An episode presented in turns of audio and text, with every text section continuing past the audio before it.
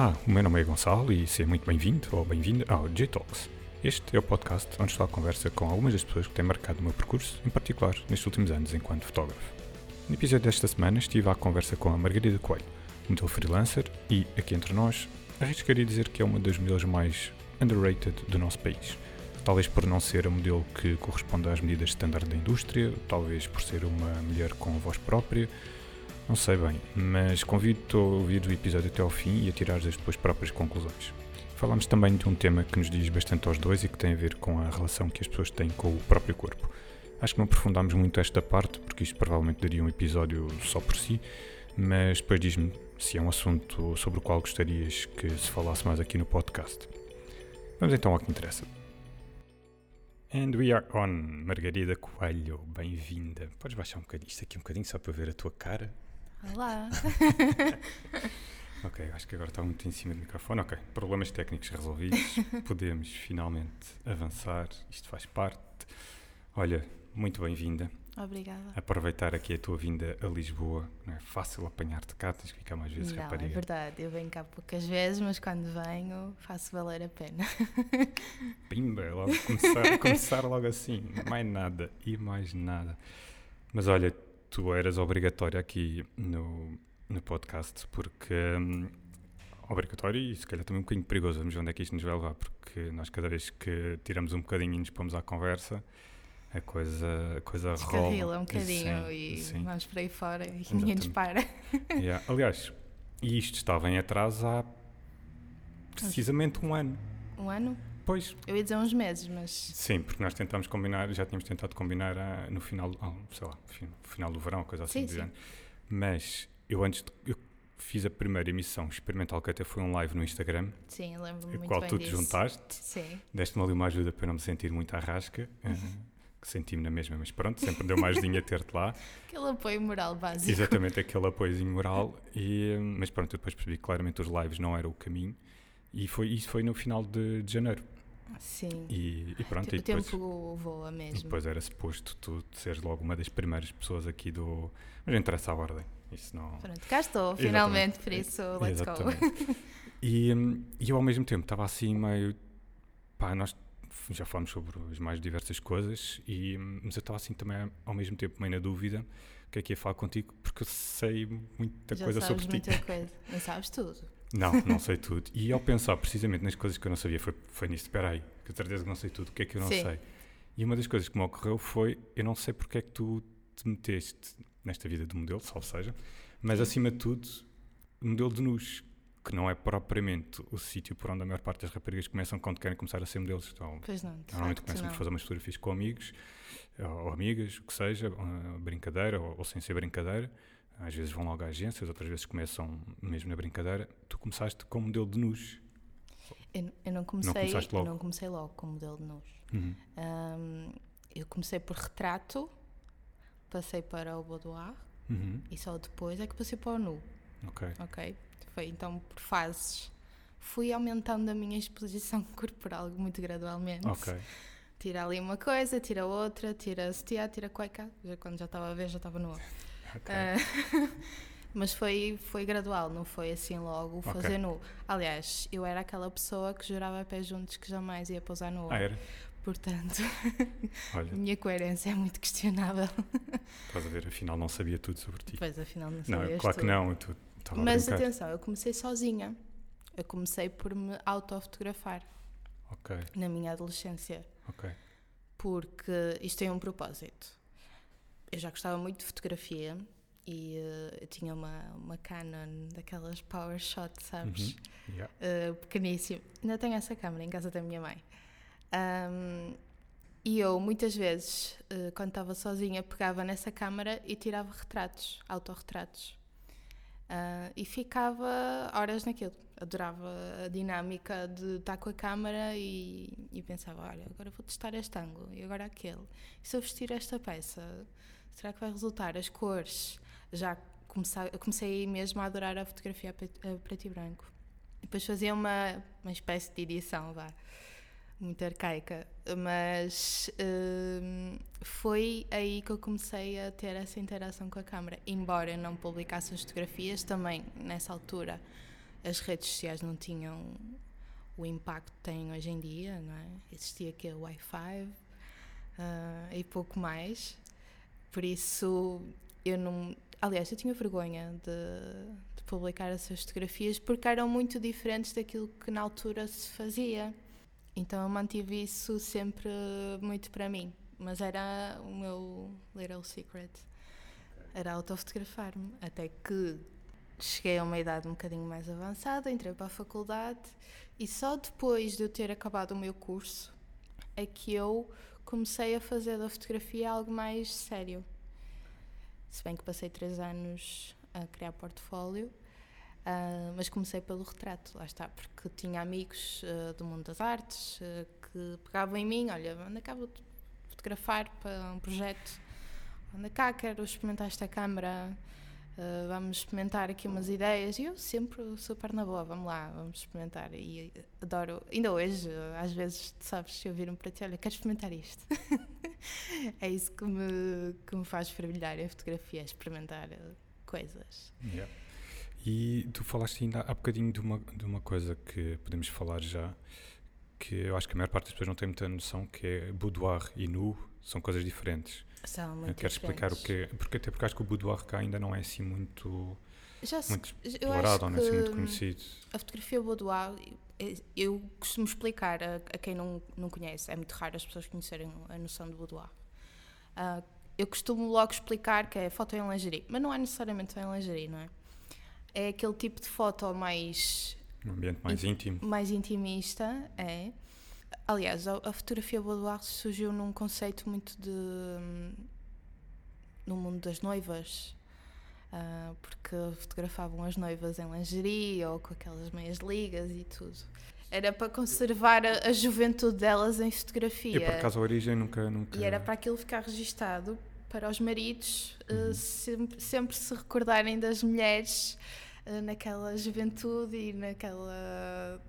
Não sei se gosto, não sei se gosto desse, desse princípio. Mas essa, essa é a base mas era, do boudoir. Mas era a origem, percebes? sim. Não, e hoje em dia, eh, enquanto produto ou enquanto serviço fotográfico, continua, sim. Uh, pelo menos no, no, no, mercado americano, é uma coisa grande, é uma área grande sim, e vejo, de especialidade. Sim, eu vejo mais pessoas de fora, de, de fora a fazer Exatamente. boudoir do que cá e é muito dedicado ao mercado um, de noivas ou de Sim. casamentos. Um, aliás, faz parte, eu recordo de ter visto isso quando, pronto, quando estás a ver o trabalho de outros fotógrafos e, e mesmo em termos de, da forma como eles apresentam orçamentos, acho que a maior parte dos fotógrafos tens, uh, oferecem a fotografia de casamento, um traje de dress ou Sim. então a fotografia de engagement.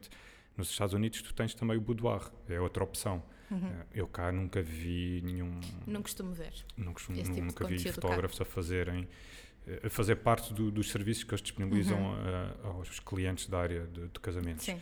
E, embora isto não tenha que ser uma coisa só exclusivamente de, de pessoas que se vão casar ou que se casaram. Não, não. Hoje em dia já se, já se faz Sim. em todo tipo de contexto, não é? Sim. Mas é, tem muito esse caráter intimista uh, de é o fotografar a, a, mulher num contexto mais mais íntimo, mais íntimo, mais uh, misterioso, talvez, uhum. uh, muito na sua base de, de, sensualidade, de como ela está mais à vontade, é muito por aí. Mas é frequente a pessoa estar de, de lingerie ou com trajes que sejam mais desse género. Não é nu. Sim, sim, sim. sim o boudoir não, não, não implica, não. aliás, nem implica nem é comum hum, fazer no, no, a menos que seja explicitamente combinado antes. Não tem aquela exposição tão Exatamente. explícita como, como, como nu. nu. Exatamente. Ok. E hum, tu neste momento, fazendo assim as contas, estamos a falar de quê? 3, 4 anos que fazes que fazes fotografia? Não, já vai fazer quase 6 anos. 6 anos? 5 anos ah, e tal. Ok, estou a contar 3, 4 anos porque se calhar é o tempo que a gente se conhece. Sim. Sim, ok. Mas eu já fotografava. Claro que sim, antes. claro que sim. Já tinhas, obviamente, Portanto, já, sim, vão já, quase, já tinhas portfólio. Já vão quase 6 anos e é muito estranho pensar uh, que já faz quase 6 anos. Ok. já então, parece muito tempo. As pessoas de fora devem achar. Fotografa há 6 anos, deve achar que é. Mas 6 anos para mim claro já é sim. muita coisa, já fiz muita coisa em 6 anos. Ok, então e o que é que destacavas assim? O que é que destacavas mais em 6 anos? Se só pudesse destacar uma coisa, imagina que acabavas agora, desistias agora, punhas um ponto final, desistias, é uma palavra Sim. forte, mas chegavas à conclusão, Essa não é- apetece fotografar mais. É uma pergunta difícil, porque eu não gosto de escolher trabalhos. Uhum.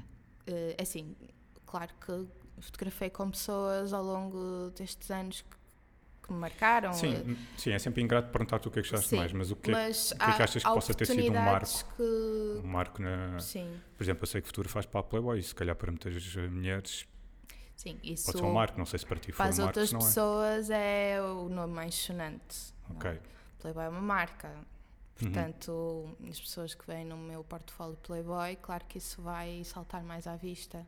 Mas para mim não foi mais importante. Para Ok. mim, a Playboy foi um trabalho em seis anos. ok, Um, eu guardo muito mais as viagens que eu fiz a Paris, a Bélgica, um, o, o conteúdo que eu consegui produzir com, com fotógrafos estrangeiros do que propriamente uh, o ser da Playboy. Se bem que ganhei esse rótulo, Uhum. uh, mas pronto. Mas, Mas eu achas- acho normal porque as pessoas de fora, as pessoas que não estão no mundo da fotografia, uh, é normal que vejam a Playboy como algo mais importante, vá. ok. Não o sendo, mas Uhum. é normal. ok. Sim, sim, é verdade. Sim. E, hum, e falando, pegando aí na- na- nas tuas viagens, porque tu ano passado tiveste uma temporada grande na, na Bélgica. 2018. Aí, isto é perigoso. Tu esqueces que já estamos em tempo? 2020. O tempo passa, eu pensava que tinha sido passado. Ok. Não, foi em 2018. Mas foi. Estive lá meses? três meses. Três meses. Três Sou meses. ótimo como datas. 3, 6, 2018, 19. Yeah. Ok, três meses ainda é, um, ainda é algum tempo. Ehm, mas não, daquilo que me lembro da gente ter falado, não correu exatamente como tu, como tu esperavas Não, termos aqui, de... eh, o facto de, de eu ter ido para fora para mim foi uma necessidade. Ok, Mas foi uma necessidade mais pessoal ah, do que propriamente profissional. Claro que eu queria ir para fora e trabalhar fora como modelo. Já, já, já estava habituada a fotografar com muita gente de fora, pessoas que, que viajam para, para o Porto, que é a minha base, onde eu vivo. Ahm, já estava bastante habituada a, a trabalhar com fotógrafos estrangeiros, mas queria sair daqui de Portugal, queria ter a experiência de viver fora uns tempos, ver como era e queria afastar-me um pouco desta realidade. Queria ver mundo, queria claro. conhecer outras pessoas do mundo da fotografia e tive essa oportunidade. Por isso valeu a pena. Não, não foi tão bom quanto se calhar eu sonharia, mas ainda assim foi bom. E em termos de, dessas experiências que, que tiveste, eu acho que se calhar podemos aproveitar aquela parte, podemos saltar já para a parte das dicas.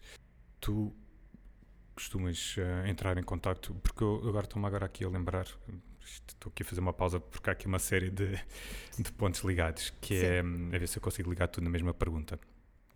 Nós naquele, naquele live que fizemos no Instagram, eh, falámos de- da importância de, ou tu próprio também notavas isso, que eu acho que os modelos falam pouco entre elas, eh, nomeadamente trocar informações ou opiniões sobre os fotógrafos com quem já trabalharam.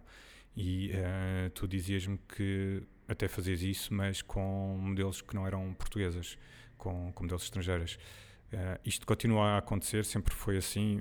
Eu acho que era importante falar um bocadinho mais disto, porque hum, é uma coisa que, e aliás, eh, a outra modelo que, que tive aqui no, no podcast, a Lua, também lhe coloquei a mesma pergunta e, hum, e ela de facto também confirmou que não há assim, pelo menos ela quando chega eh, ou quando muda de cidade ou, ou de país, ela eh, normalmente vai procurar pessoas, fala com pessoas do meio. Um, tu também tinha perguntado isso na, nesse tal live, uh, se, se costumavas pedir opiniões a outros modelos. Como é que tu fazes, um, por exemplo, tu disseste ainda agora, estiveste na, na Bélgica, mesmo quando, quando foste a Paris, tu contactas os fotógrafos, porque eles não sabem, não é? Que tu estás, tu estás lá, portanto tu não, não estás representada por uma agência, podemos, podemos depois falar da, da, da parte das agências, mas eu queria falar contigo também mais do, da tua perspectiva de freelancer, como é que é a tua abordagem quando, por exemplo, vais para uma cidade nova? Eu costumo usar, lá está, as redes sociais, que hoje em dia são uma grande ferramenta de trabalho. Uh, têm muitas desvantagens, mas tem esse, esse plus de ser uma ferramenta muito importante.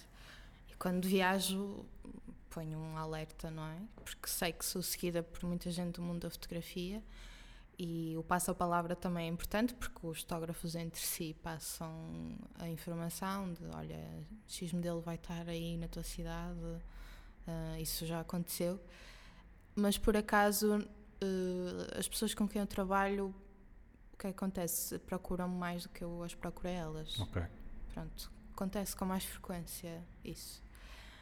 E relativamente uh, ao outro ponto que estavas a mencionar, da comunicação entre modelos, eu acho que no geral, uh, neste mundo da fotografia, há muito pouca comunicação entre as pessoas, muito pouca cooperação. Um, eu acho que te tinha dito na altura em que fizemos o live que um, as modelos não comunicam entre si ou pouco comunicam, pelo menos é assim. A experiência que eu tenho com modelos portuguesas é nula.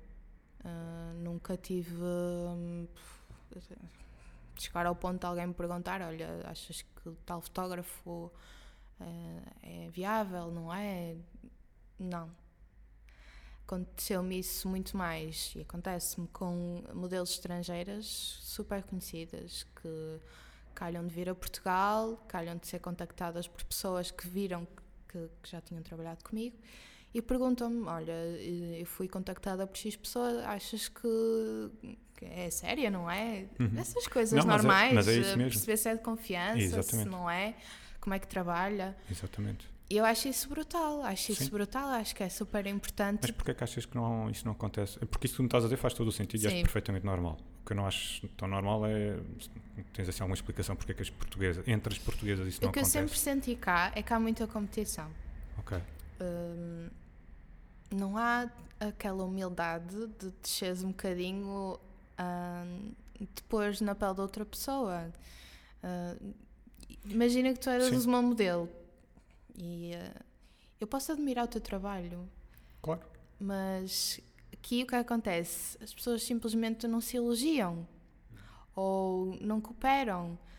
De... Sim, isso também é verdade. Um Por exemplo, vou-te dar um exemplo muito básico. Eu há uns tempos fotografei com uma modelo sueca, em, aqui em Lisboa. Foi uma vez que eu vim a Lisboa, fui contratada para fazer um trabalho Uh, e fotografei com uma modelo, em conjunto com uma modelo, pousámos juntas. Foi a primeira vez que eu fotografei com uma mulher e foi uma experiência fantástica para mim. Foi mesmo muito bom e era algo que me fazia falta no portfólio. E depois eu pensei: eu tenho que repetir isto, eu quero fazer isto outra vez, eu quero pousar com outra modelo. E na altura eu falei sobre isso no Instagram.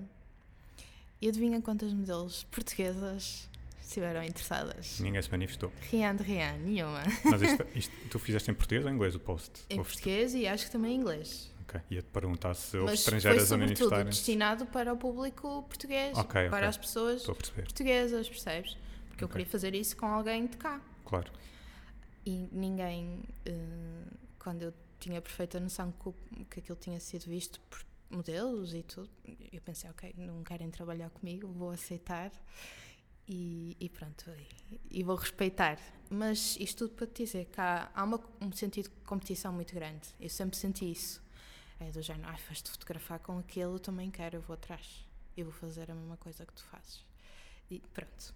Sim, mas até aí. Até certo ponto, ok. Até aí tudo normal. Mas uh, é, é muito diferente o contacto que eu tenho com, com modelos estrangeiros do que com modelos portugueses. Aliás, Muitos, muitos fotógrafos uh, já me chegaram a, a, mandar e-mails ou mensagens no Instagram ou no Facebook a pedir sugestão de modelos.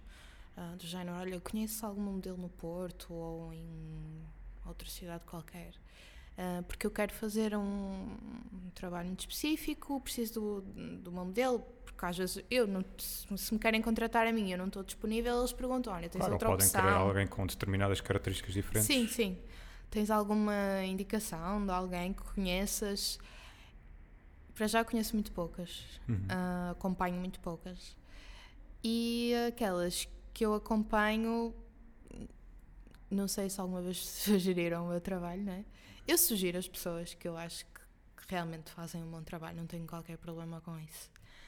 Mas uh, é estranho, é, é uma, uma relação estranha, porque tu, tu sabes o trabalho que a pessoa faz, mas não tens qualquer contacto com ela porque Sim. nunca falaram nesse meio, embora pertençam ao, ao mesmo, meio. Ao claro. mesmo meio. Uh, então, assim, sempre foi assim, um bocado estranho Sim. essa falta de comunicação.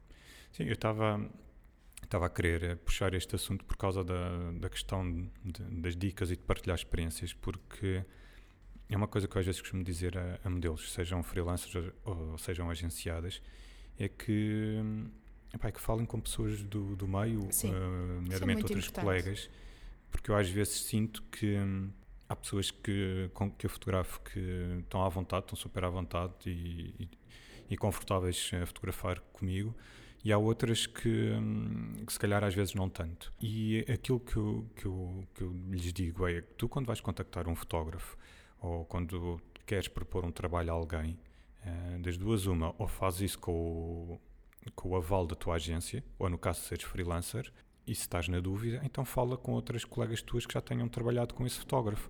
Eh, e, e acho que isto faz principalmente mais sentido para ti e para quem faz trabalhos de nu ou de boudoir ou trabalhos Sim. que envolvam mais exposição.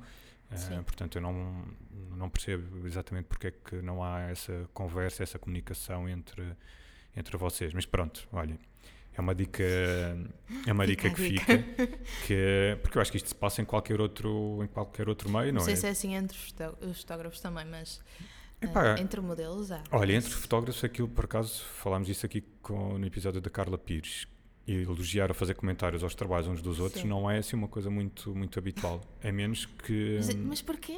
Porquê que as pessoas não se podem elogiar mais, não é? Olha, eu acho que entre os fotógrafos, é- é- entre os fotógrafos a questão é a mesma que tu disseste. Eu acho Pois. que é, é o medo da, da competição ou da competitividade, pá, que eu acho que faz parte e que existe em qualquer mercado e em qualquer setor de trabalho.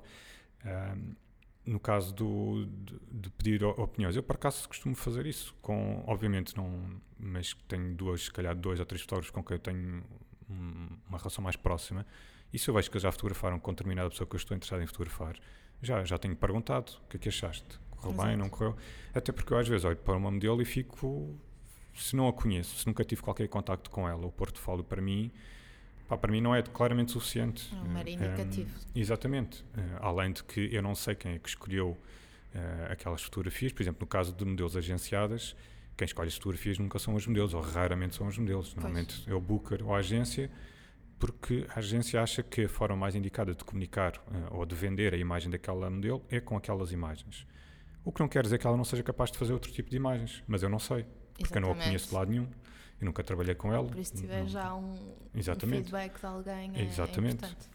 É isso mesmo. E, hum, pá, portanto, eu acho que é, e para modelos freelancers, então, ainda mais importante é Ainda porque, não tens, importante. porque não tens um agente, não tens um booker, não tens uma agência para te representar É, eu ou para te tudo. aconselhar. Eu sempre fiz tudo no, no meu trabalho de comunicação, uh, o Pois, agendar, as ser viagens. freelancer Ser freelancer implica isso mesmo, não é? La É, vie, mon ami.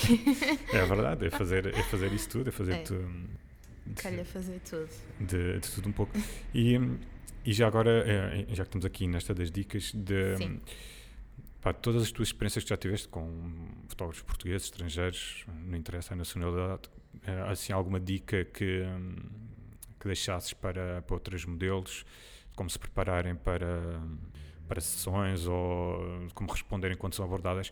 É que, por exemplo, eu acho que algumas pessoas, hum, alguns modelos, nem sequer sabem bem o que responder quando são contactadas por, hum, por e-mail, por mensagem, quer dizer, hoje em dia se calhar mais mensagem no Instagram, às vezes ficam assim, eu acho que algumas delas não respondem, obviamente por não estarem interessadas, outras vezes por nem sabem o que é que é dizer ou como responder. E Sim. também estamos aqui a falar de idades um bocado jovens, não é? Eu- era isso que eu te ia dizer. Isto depende muito da idade que tens, do nível de experiência que tens. A idade já te vai dar um, um upzinho. Quanto, quanto mais experiência tens, também mais vais saber lidar com o mercado ah, da fotografia. Aquilo que eu acho que é mais importante, fora a parte de disposição pessoal de- do corpo, aquilo que é mais importante em termos práticos para lidar com os fotógrafos ou com esse meio é ser muito racional e ser muito direto. Ah, do género, imagina que tu me contactas, dizes: Olha, quero trabalhar contigo, quero fazer ah, certo tipo de fotografia, imaginemos fotografia de nu. Ahm, qual é o teu limite de exposição? Quanto é que tu cobras? Ah, todos esses pormenores. E convém que sejamos o mais diretos e práticos possíveis. Ok, então, o meu limite de exposição corporal é, mostro até peito, parte íntima, para ficar tudo muito bem claro. E convém isso estar sempre por escrito. Também é outra, outra dica importante, estar por escrito. Porque assim vão evitar que, que existam mal, mal, mal entendidos mais tarde um, e asseguram que, que, que, a vossa imagem está protegida. Um, e depois também tem a ver com saberes muito bem aquilo que queres fazer. Yeah, isso, era, isso era uma coisa por acaso que eu estava a ouvir e estava a pensar, que é uma coisa que eu às vezes digo aos modelos. Eu, mesmo quando quando estou a fazer trabalhos mais tipo de book, uh, ou para, para o portfólio delas, ou, ou mesmo que sejam trabalhos encomendados específicos, é, principalmente com, quando são modelos mais novas, quando há algum tipo de fotografias ou de imagens que é necessário fazer que implica alguma exposição e que eu pergunto, eu pergunto sempre se estão confortáveis em fazer uh, assim ou assado. Uh, e às vezes acontece isso, essas perguntas serem feitas na sessão uh, e não antecipadamente, como tu bem estavas a dizer, porque isso tu estavas a dizer é importante. mas eu, eu, faço essa pergunta às vezes na sessão, porque acontece no decorrer da sessão Uh, ou alguém se lembrou de fazer isto, ou eu próprio tive uma, ideia. uma ideia, ou porque ela tem uma peça de roupa que se calhar me leva a dar aquela ideia, olha, isto se calhar ficava bem se puséssemos assim, mas isto vai implicar uma maior exposição ou, ou de peito, ou, ou, de rabo, ou de, de coxa, ou que seja. E eu pergunto sempre. E noto que algumas, um, lá está, aí entra a experiência, claramente. A resposta de, de algumas é pronta, para um sim ou para um não, Portanto, mas é a resposta pronta e, e quando é não, pá, não, não, não faz sentido insistir. Mas há pessoas que eu noto que a resposta é, é não é. É pouco segura, é, é pouco É pouco segura, exatamente. É. Portanto, Aliás, a dica que eu, que eu normalmente lhes dou...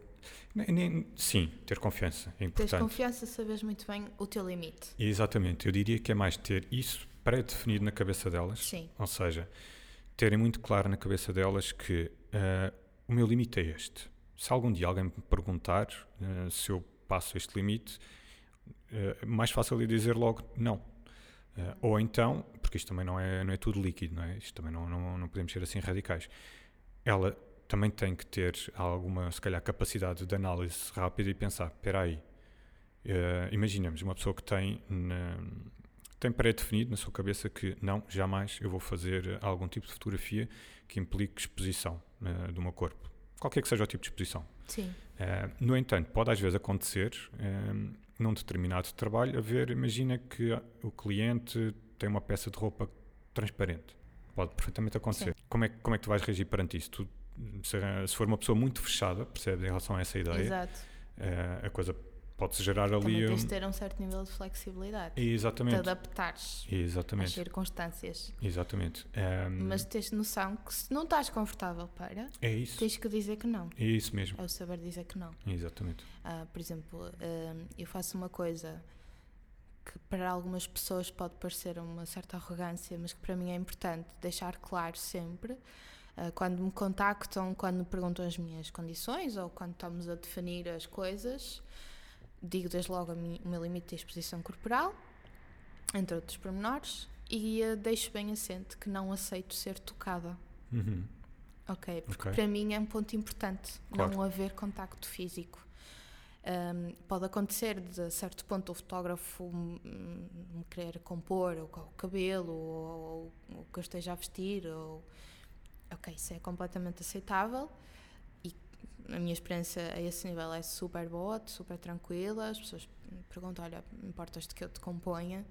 E por mim, tudo ok. Mas uh, é importante salientar que nós não podemos confiar. Se nós não conhecemos a pessoa com quem vamos trabalhar, temos que deixar tudo isso muito bem assente. Yeah.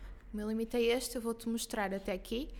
Uh, e não quero ser tocada. Isso acontece-me com frequência. Já pessoas, há pessoas que reagiram um bocadinho mal a isso, outras que aceitaram completamente porque perceberam yeah. o meu lado. Yeah. Mas acho que essa dica que tu, que tu deste é, é, é, muito boa. É, se for uh, por mensagem do, do, Instagram ou Facebook, é, é porem as coisas muito bem prescritas. E eu sugeria, eu sugeria inclusive por e-mail uh, porque tu Que assim podes, tens sempre as podes coisas... exatamente, podes apagar o chat do, do Instagram ou podes Exatamente. apagar o chat Aliás, do quando tu apagas o chat no Instagram, apagas também noutra pessoa. Exatamente. Uh, portanto, eu sugeria que, que Aliás, isso fosse eu- feito por mail. Isso é muito engraçado, porque eu a certo ponto recebia todos os meus contactos de trabalho no Instagram. Uhum. Isso chateava-me imenso, porque eu não conseguia guardar as coisas. Yep. Ah, então eu já por várias vezes pedi especificamente, Para aliás, eu criei um e-mail de trabalho Para de esse efeito. propósito para esse efeito. Claro. Então eu pedi especificamente para me contactarem Sim. sempre por e-mail. A nós, a nós fotógrafos também nos acontece especialmente por questões de trabalho, uh, Claro as é pessoas mais contactarem-se breve, ou por uh, WhatsApp até, mas um, embora no WhatsApp tu possas guardar a conversa é um bocadinho mais fácil do que no Sim. o Facebook por acaso não, não sei se o dá, no WhatsApp Instagram acho não que dá. faz sentido já num ponto mais Sim, eh, mais posterior. avançado, sim. O, no Instagram eles não têm essa funcionalidade, no Facebook por acaso não sei, não, já pouco uso, portanto, mas acho que também não dá para gravar a conversa. Mas portanto, a dica que fica para pessoas mais novas ou com menos experiência é.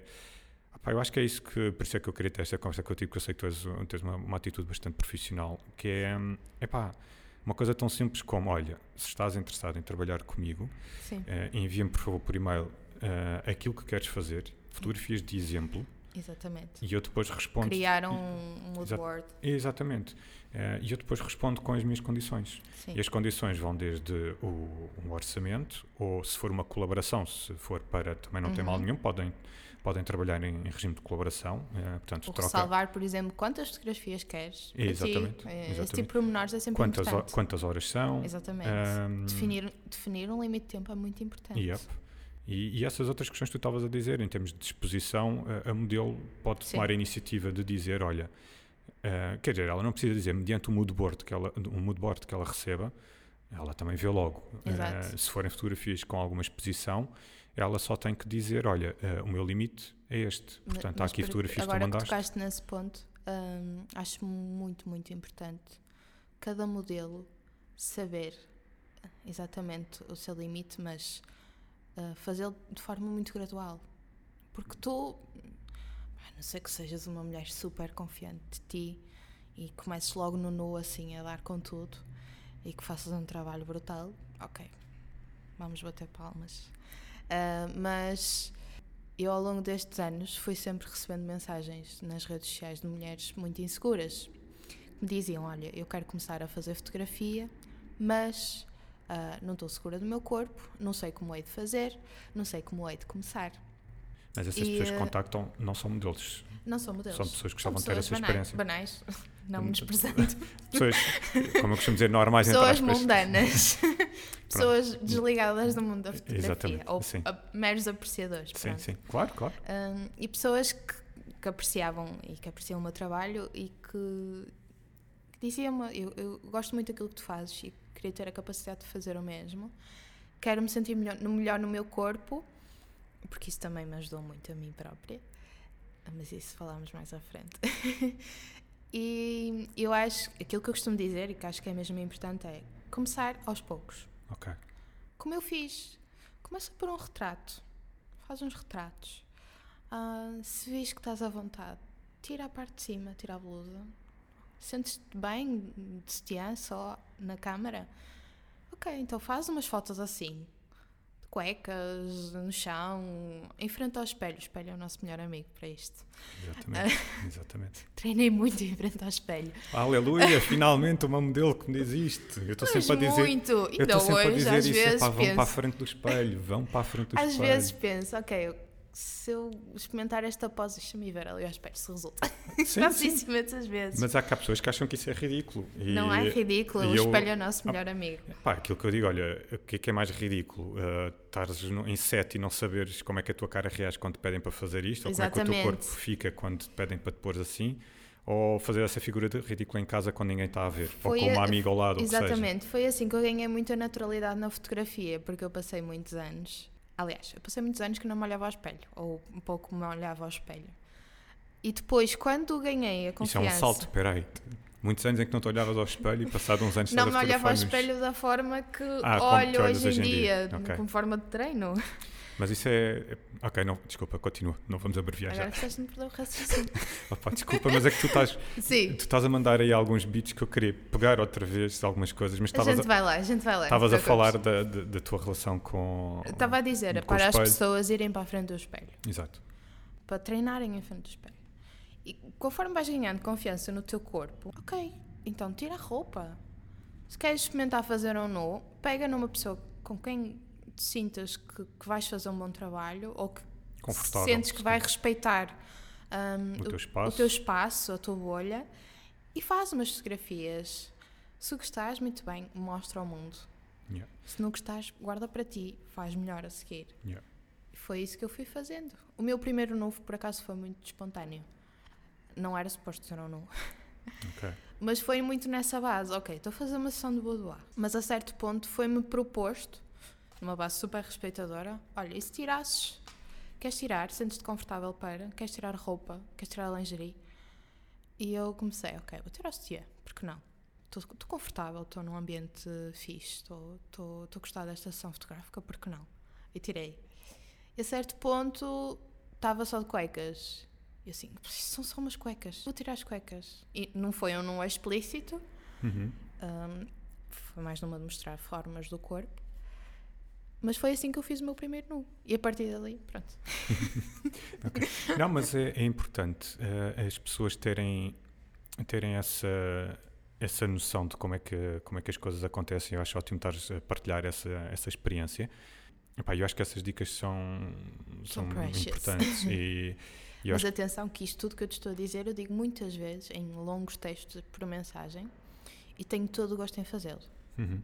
Pois era isso que hum, podemos, podemos falar já de- do, do teu Instagram, que tu não és, eu acho imensa piada, piada curiosidade eh, ao teu Instagram, porque tu não és uma influencer de todo, não é? Mas tu tens um engagement, eh, aquilo que a malta de social media chama de engagement, muito interessante, ou seja, o- tu não tens aquelas dezenas de milhares de seguidores, não é? Que, que as influencers têm. No entanto, os teus posts e as tuas stories geram realmente, já percebi que geram muita interação da, da No parte privado. das pessoas. É mais no privado. Ok. Não Portanto, é, por direct message. não é, é muito por aí. Ok. Sempre foi. ok. Eu, Mas isso é- não, No entanto, isso Sim. não deixa de ser interessante. Exato, ehm, porque exato. são realmente pessoas muito interessadas, ehm, porque lá está, como tu estavas a dizer, este engagement que existe, esta interação, são pessoas a pedirem-te conselhos, dicas, sugestões. para mim tem muito mais interesse ser assim. Porque é que, de que é que me vale ter pff, imensos seguidores Uhum. ou imensos likes? Ok, a certo ponto eu já trabalhei com marcas em posts eh, publicitários. Efetivamente ganha-se com isso, ganha-se dinheiro. Claro. Ah, mas não é, eu percebi que não é algo que eu gosto de fazer ou que não me dá muito gozo fazer. Ahm, e eu sempre achei muito mais interessante eu postar eh, uma fotografia minha com algum desabafo meu e receber mensagens ahm, das mais variadas pessoas, mulheres, homens, mais Uhum. velhos, mais novos, ah, com desabafos, desabafos próprios eh, em que eles falam abertamente das inseguranças deles e cria-se ali um- uma bolha de, de honestidade que eu acho tão boa e para mim é um privilégio tão grande saber que as pessoas veem nas minhas fragilidades uma abertura para se revelarem também, para, para sentirem um bocadinho menos mal, por assim Ok. dizer, na pele deles. Porque, vá, eu durante muitos anos fui uma mulher, uma rapariga, uma adolescente muito insegura de mim e as pessoas não fazem noção disso, ou a maioria delas não faz noção disso. Já falei assim, por alto, Sim, já fizeste vários posts a falar disso. Sim, mas nunca de forma muito detalhada, porque não é uma época da minha vida que eu tenha muita memória, Uhum. honestamente. Aquilo que eu estava a dizer, que não me olhava muito ao espelho, é, é de facto muito verdade. Porque eu era a típica adolescente gordinha, tinha umas formas mesmo redondinhas, ah, achava-me muito feia. Isto dito assim de forma mesmo crua, eu achava-me horrível. eu não tinha coragem de falar com um rapaz na escola. Porque para mim era um. Meu Deus, se eu me interessava por alguém, aquilo era um pandemónio para mim, porque eu não fazia ideia de como me aproximar de um rapaz. Então era, era muito fechada. E eu olhava para as raparigas da minha idade, as magrinhas, hum, não tinham o corpo que eu tinha, porque eu tive uma puberdade precoce. Comecei a ter peito muito cedo, menstruei aos 11 anos. Portanto, eu já estava num patamar físico diferente das, das miúdas da minha idade. Isso afetou muito, porque a certo ponto, pronto, as crianças eh, vêm, gozam, mandam aquelas bocas que é normal de acontecer, não têm a maturidade de, de entender que há, que há diferenças de desenvolvimento claro, pessoa para pessoa. Claro. E isso afetou-me imenso e eu hoje percebo. Então, durante muito tempo, eu fui essa rapariga insegura que mal se olhava ao espelho. E o facto de eu pegar na câmara e me fotografar era uma forma de eu me libertar dessa margarida. Eu pegava na câmara, tirava umas fotos, olhava para as fotos e parecia outra pessoa completamente diferente. Porque eu abria-me, eu exprimia-me. Por isso é que eu costumo dizer que a fotografia é a minha forma de expressão. Yeah. E também teve um papel um bocadinho terapêutico, ao fim e ao cabo. Foi. Foi e... mesmo. E as pessoas não têm noção disso. Porque... Não, eu, eu acredito e percebo perfeitamente. Tu, tu sabes bem porquê, não é? Por causa do, do projeto Musings, no qual tu participaste. E, e, curiosamente, tu foste. Não, ia dizer que foste a única, mas não foste. Foram duas pessoas que não tiveram problemas em. Em, em revelar a identidade. Sim, em assumir a identidade. E realmente, para as outras mulheres que participaram, uh, esse projeto está um bocadinho parado. Uh, mas lá está, porque eu senti que não estava a conseguir essa parte terapêutica que eu, que eu gostava uh, que, que o projeto chegasse a essa parte. Embora eu tenha sentido que algumas mulheres, como tu, embora tu, na altura que nós fotografámos, tu acho que já estavas já estavas à vontade, já tinhas feito esse teu caminho, esse teu processo. Ainda de... não tinha feito tanta coisa, mas já estava num patamar em que me sentia Sim. confiante para estar Quanto mais não seja só o facto de, de, de, aceitares fazer o nu e de não teres problemas em assumir a tua identidade, portanto, acho que isso também já revela que, que estavas à vontade. Estás aí a tocar num ponto muito importante, que é as mulheres têm vergonha. Sim, aliás, o pressuposto deste, deste projeto de Musings, que pronto, a maior parte das pessoas não conhece, mas isto é uma um, sessões fotográficas em que eu convidava mulheres, um, modelos ou não, a maior parte nem são, que participaram nem são modelos, e não assumiam a sua identidade, pronto. Eram fotografias de nus, assumidamente, uh, simplesmente não se percebia, ou eu fazia as fotografias sempre de forma a que não se percebesse quem era a pessoa. A menos que a pessoa me dissesse, pá, à vontade, podes mostrar a minha cara, não tem qualquer problema, podes mostrar as minhas tatuagens, cicatrizes, o que seja, não tem qualquer problema, não é preciso esconderes. Eh, e além de ti, houve mais outra pessoa que teve essa abordagem. Todas as outras gostaram da experiência e da ideia, mas o pressuposto foi sempre, e a combinação entre nós, uh, por acaso não foi escrito em papel, lá está, mas, de, mas poderia perfeitamente ter sido escrito em papel ou assinado um contrato em que a condição, mas fico, foi uma coisa que foi falada e logo desde o início e sempre muito claro, ninguém saberá que foste tu. Uhum. Eu, portanto, eu mostro as fotografias antes delas serem publicadas e tu vais ver que, pá, que, que. não se percebe. E aliás, e mesmo quando estamos a fotografar ao longo do processo de fotografando, eu vou mostrando para a pessoa perceber uh, como é que é a coisa. segura. Exatamente, Sim. e também para ela perceber uh, essa, Mas essa estás questão. aí a tocar num ponto que para mim é muito importante: uh, que as mulheres têm vergonha. Sim, sim. É assim, pode ser por múltiplos motivos e aqui sim. não vamos. Ui, é, lista, é caso a, lista, a caso. A lista era longa. Ou porque o marido vai ver, ou porque o namorado vai não, ver, olha, ou porque o amigo vai ver, ou o colega queres. Queres saber a desculpa? Eu acho que já te contei a desculpa mais recorrente Okay. O, o, que outras pessoas vão dizer. Exato. É, e que isso para mim me, me chocou bastante. Isso, é, ainda hoje, é, deve ser a coisa que mais me revolta uh, Epá, neste mundo. É... Essas foram, porque as pessoas, calhar, não, não, não sabem, devem pensar: ah, tu fotógrafo, espetáculo, toda a gente quer fotografar contigo e não sei o quê. Uh, ideia mais errada, mas pronto. Uh, e muita gente que eu, que eu convidei, muitas pessoas, porque eu comecei por pessoas minhas conhecidas e houve pessoas conhecidas que aceitaram, outras pessoas minhas conhecidas que, mesmo sabendo que era eu e, e confiando em mim, disseram que não. E quando eu recebia um não, pá, eu aceitava na boa, mas perguntava, mas pá, gentilmente, mesmo curiosidade, mesmo. É, não era naquela de tentar convencer ou dar-lhe a volta, era só mesmo genuína curiosidade. E genuína curiosidade porque eu também tinha, uh, tinha um bocadinho de receio que a resposta fosse essa ao mesmo tempo. E receio até parece uma palavra forte, mas é verdade porque eu acho que é um bocadinho assustador essa resposta. Ou seja, uma coisa é tu dizeres, olha, obrigado pelo convite, mas não, não estou interessado. Não, uh, não me quero despir à tua frente. Não, uh, não me sinto confortável Sim. com o meu corpo. Não, um, ehm, o meu marido, quando começa a passar para o meu marido, ou quando começa a passar para o meu namorado, ou, melhor, ou pior ainda, os meus colegas de trabalho, os meus colegas de trabalho, houve respostas dessas, não foi o marido pois, nem o namorado. Eu lembro-me tu me dizes isso. Colegas de trabalho, eu assim, mas, mas ninguém vai. Sim. E depois já tinha fotografias feitas para mostrar, né? porque eu comecei por pessoas minhas conhecidas, lá está, acho que é o processo normal de cada fotógrafo e de cada projeto. Normalmente começas pelas pessoas que estão mais próximas e que confiam em ti para teres trabalho com alguma qualidade, tem que ter um mínimo de qualidade e para as pessoas perceberem que, espera aí, isto é um trabalho sério. E depois mostras. E mesmo assim, mostrando que era, era muito difícil reconheceres quem era aquela mulher, uh, e no entanto as pessoas colocavam a desculpa uh, ou a justificação em terceiros. Pá, eu, eu fiquei assim um bocado. Mas isso é uma desculpa, exatamente, é uma desculpa. Uh, sabes que eu ao longo destes anos fiquei muito calejada por causa de, do feedback das outras pessoas. Certo, até certo ponto, eu preocupei-me também com o que os outros pensavam. Só que eu cheguei a um estado de frustração comigo própria que percebi que eu tinha que mandar isso tudo ao ar. Frustração em que sentido? Porque, lá está, eu já tinha aquele meu problema, a minha insegurança que já vinha desde a adolescência. Certo. Porque hum, eu, Sentiste que esses comentários estavam a acrescentar sim, a tua exatamente. insegurança? Eu já era uma rapariga insegura.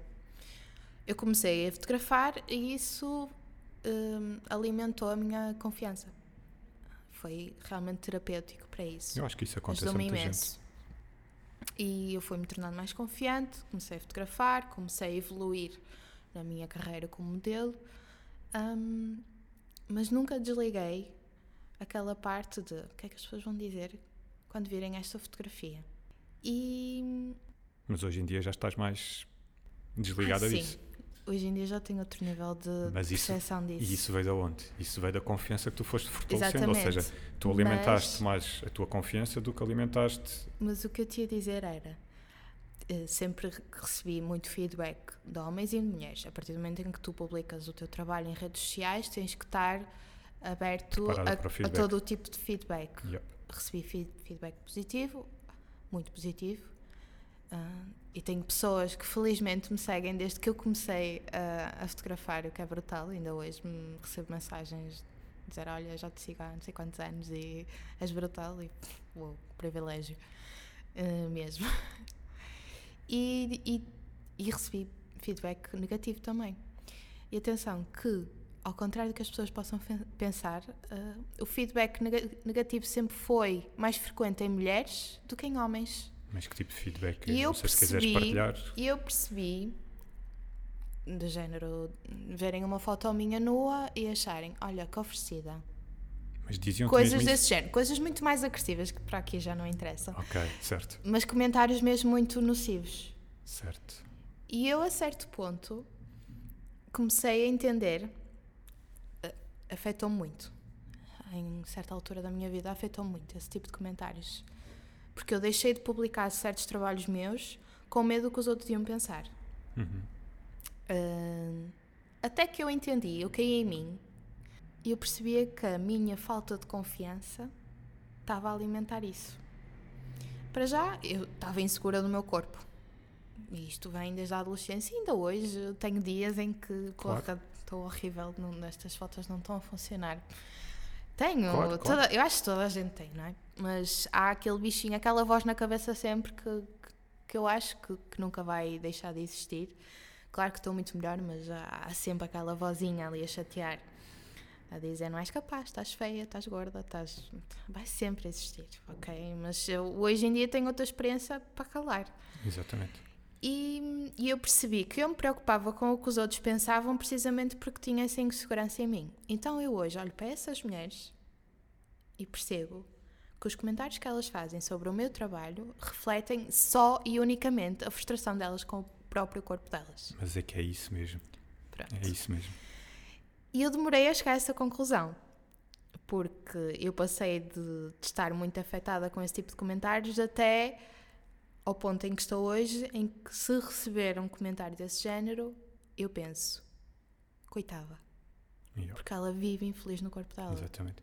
Mas é, é, é muito bom teres feito, eu acho que isso, pronto, revela também já a tua maturidade e a, e a tua experiência e, e a confiança, mas é muito importante fazer esse exercício e essa análise dessas críticas, porque se calhar assim numa análise mais básica vão dizer ai as invejosas mas, mas não é só não é uma questão de inveja, isto é muito mais profundo e é isso É muito mais profundo. É isso que tu estás a dizer. Tu já lidas com questões mesmo hum, da insegurança das outras pessoas e, É, e do mal-estar mesmo da delas tua próprias base, da Sim. forma como tu lidas con- contigo próprio, com, a, com o teu corpo. E eu sei, sei que, que é um caminho complicado percorrer. É preciso passar por certas dores, é preciso hum, lidar com, com, com muita porcaria de outras pessoas, até chegares àquele ponto, porra, Yep. eu tenho um corpo, eu sou saudável. Eu não me interesso aos rótulos, eu não me interessa se me chamam isto ou aquilo. Este é o meu trabalho, as pessoas vão aceitá-lo. Podíamos aqui dar N tempo a falar sobre outros assuntos que não só a fotografia. Por exemplo, tu não. Ainda hoje, já foi pior, mas ainda hoje as mulheres têm problemas em falar sobre questões como o período, Uhum. como. sei lá, masturbação, sei lá, tantos, sim, sim. há tantos assuntos que é tão importante falar e que são tão naturais em nós e as mulheres não falam. Então, basta verem uma fotografia de nu que ficam, ups, Sim, todos os assuntos ela mal resolvidos ela está nua. É. Como assim ela está a mostrar o peito? Como assim ela está a mostrar a vagina? Ai, tipo, mas como é que ela consegue? Aliás, esta é a per- pergunta mais frequente. Como é que tu consegues? O quê? Perguntam-me sempre, como é que tu consegues pousar nua? Como Ah, é que tu ok. consegues Sim. estar nua Não, numa isto- foto? Desculpa, isto para mim é um bocadinho, pronto, é Pois. básico, então, tipo, Mas a essa, essa deve básica, ser então, a pergunta mais fre- frequente. Toda a Ok. gente me pergunta, seja nas redes sociais, seja ao vivo, colegas de trabalho, Ok. amigos, é sempre, Sim. como é que tu consegues? Conseguindo, amigos, tirando a roupa e fazendo acontecer. Não é? Sim, até parece que, que as pessoas não... eu- vou Não é assumir um que as pessoas... sete cabeças. Eu vou assumir que as pessoas tomam banho todos os dias e que à partida se despem para tomar banho. Mas, Mas, lá está, é porque na cabeça deles aquilo vai por outros caminhos. Para mim é Sim. muito prático. O estar Exatamente. já é tão natural que. Sim. E aliás, e já falámos aqui de como é que se definem as barreiras, portanto, Exato. epá, Para mim acho é super normal. Acho que as pessoas quando têm esse tipo de. Eu gosto de sempre perguntar e, e tentar escarafunchar assim um bocadinho só para perceber a forma de pensar das pessoas. E depois a conclusão que eu chego a, é, é quase sempre a mesma. Aquilo são as dúvidas, a, Isto é- a isto é a uma questão cultural, isto é uma questão eh, cultural, Gonçalo. As inseguranças delas a virem ao de cima e depois projetam nas perguntas e nos Sim. comentários que, que fazem. Isto é muito uma questão cultural e eu, e eu também vejo isso no meu caso, porque eu tive uma educação religiosa católica, eu andei num colégio muitos anos, hum, em que não se falava do corpo feminino, eh, Yeah. percebes? Em que te é ensinado que sexo é só para reproduzir. Sim, sim. Já por aí tu vês o nível de mentalidade Sim. arcaico. Sim, sim. Não, Pronto, é- e, é- eu cresci muito nesse meio sim, em que é melhor entrarmos aí fala- pela Pois. questão, mas é verdade. é- Mas sim. lá está, por isso é que dá para falar eh, de muita coisa ao isso. mesmo tempo que, que tem muito a ver também. Isso aí dava pano para mangas a questão, eu, nem, eu diria a questão cultural, mas acima de tudo a questão religiosa, que eu acho que deturpa muito, principalmente, e acho que muitos dos problemas que existem hoje em dia relacionados com, não só com a imagem, mas com a relação com o próprio corpo e também Exato. a violência doméstica, eu acho que vem muito, Também é uma questão muito. cultural. muito da questão cultural e também uma grande, epá, isto se calhar pode ser polémico, mas eu acho que a religião tem aqui um peso muito grande nestas questões. Ah, lamento, se calhar há pessoas que não vão gostar de ouvir isto, mas eu tenho que Eu dizer. também. E sei do que é que tu estás a falar porque eu também tive 12 anos de, de, de educação católica e, eh, portanto, mas pronto, eu não vou alongar muito sobre essas questões porque eu sei que isso, Isso, é um, isso é um- dá tema para outro é um tema muito sensível e, e eu era capaz de estar a falar disso durante É. uma- umas boas horas. Não, mas, nós aqui tínhamos pano para, para, mangas, Sim. porque dava para falar de imensa coisa ao mesmo tempo. E isto Exatamente. para, para, para refletir também que no mundo da fotografia há muito essa questão do. Sim, O sim. nu, o nu em Portugal ainda é visto de forma muito medonha. Sim, não, meu sim, Deus, sim. mas ela está nua? Como Sim. assim? Quando no estrangeiro é a coisa mais normal do mundo. Sim, sim, sim, sim. Sim. Aliás, tu, tu também usas o. Eu já uso pouco o Model Mayhem, mas tu, Eu uso muito. Eu uh, ainda recebo, volta e meia, uh, como eu não estou muito ativo lá, se calhar uh, o meu perfil não aparece, não sei. Mas eu, volta e meia, recebo, portanto, os modelos, possivelmente modelos que se calhar já falaram contigo, também modelos estrangeiras, que o trabalho delas é, é viajar, é viajar, não, o, modelo, o, trabalho delas é serem modelos, mas o, o, trabalho implica que elas viajem Sim. muito. E quando passam por Portugal, modelos que têm este tipo de experiência mandam mensagem para mim, como mandam para outros fotógrafos, e, a abordagem delas é muito straightforward, muito direta. Olha, está aqui o meu portfólio, uh, eu faço este, este, este tipo de trabalho. Aquelas que fazem nus uh, explicam exatamente aquilo que tu disseste há bocado. Olha, mas nem sou eu que, que entro em contato com elas, são elas simplesmente informar-me: olha, eu vou estar em Lisboa no dia X até ao dia Y. Uh, faço este tipo de trabalhos que têm este custo por hora. se for um dia inteiro, custa X. Se for uma hora, custa Y. Um, se for nus, faço nus até este ponto e o valor é este. Uh, se é for assim no integral, também faço e o valor é este. Estás interessado em trabalhar comigo? Epá, Excelente. Isto é uma coisa. Maravilhoso, quem me dera que os fotógrafos também fizessem. Isto é uma coisa isso. super, super normal. Uh, e tu, pá, pois. Para mim, o, cenário, o cenário assim, ideal é ser contactada por um fotógrafo que me diz: Olha, eu faço este tipo de fotografia, quero fotografar contigo no retrato para doar, whatever. Quero fazer com X roupa, X poses, tens aqui imagens de inspiração, tens aqui o moodboard, tudo assim, num yeah. e-mail. Yeah. Sim, epá, é... E tu é- tens logo ali tudo o que precisas para decidir que trabalhas ou não trabalhas com essa pessoa. Sim. E mesmo estás dias, às vezes é dias, um contacto que dura dias, porque estás a perguntar, olha, ok, mas o que, é, que queres fazer? Às vezes a pessoa nem sabe o que é que quer fazer. Sim, epá, eu sinto Mas que em nós que base cá, e tudo? Yeah, eu acho que nós cá nesse aspecto ainda estamos muito, ainda, te, ainda temos muito, muito atrasados. E, mas felizmente já, já se vai falando muito dessas questões, eu acho ótimo e, e puxando aqui outra vez a brasa aos podcasts, eu por acaso agora não quero mencionar porque vou estar a dizer mal do nome que eu não tenho a certeza, mas felizmente existem eh, já alguns podcasts, quem tiver a ouvir se quiser depois mandem mensagem que eu encaminho-vos, eh, só não vou dizer agora porque não sei bem o nome, do, dos podcasts, mas existem podcasts que falam muito dessas questões.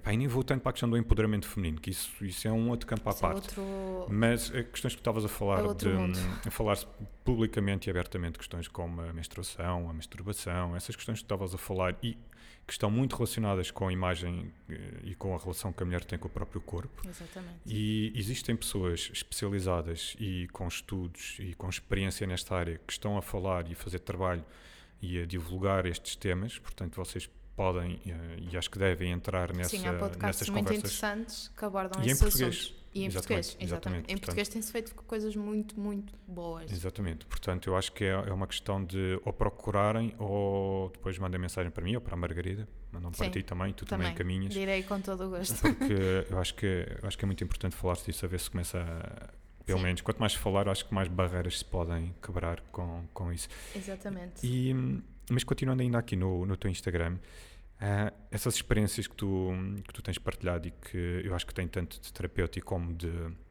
educativo, terapêutico para ti e, e, também para quem ouve e para quem te lê, mas também tem, eu acho que também tem um ponto muito educativo. Mas houve assim alguma coisa que te tenha mudado a ti?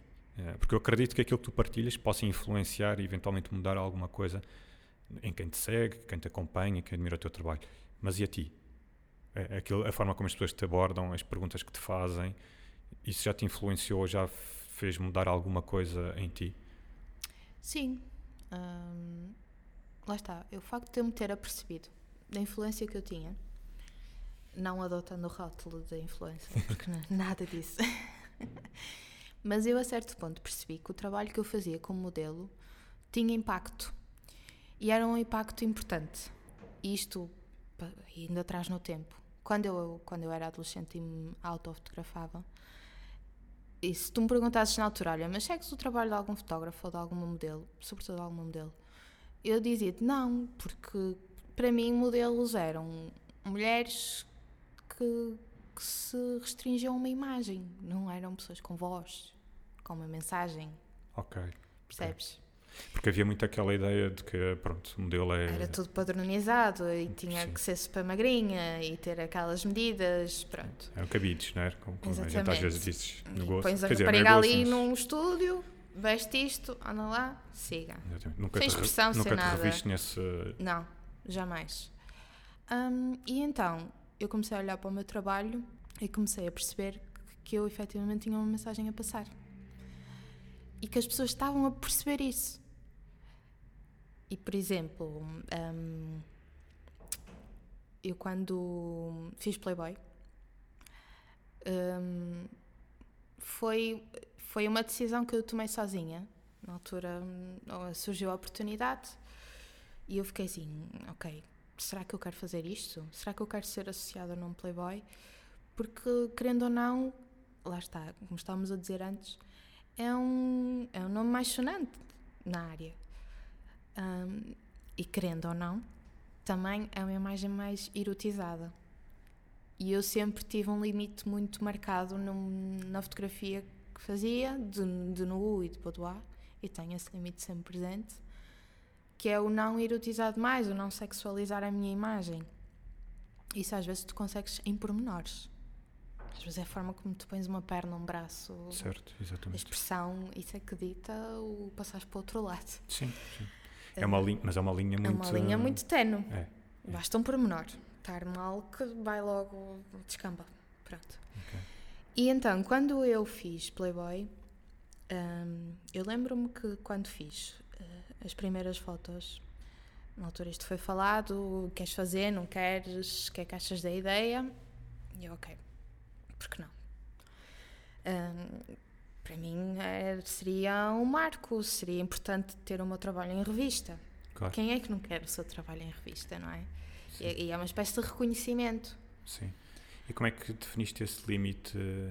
Porque a Playboy tem o caráter erótico todo, é conhecida tem. por isso. Sim. Portanto, isso é a ponta assente. Sim. Eu defini muito bem aquilo que eu queria fazer.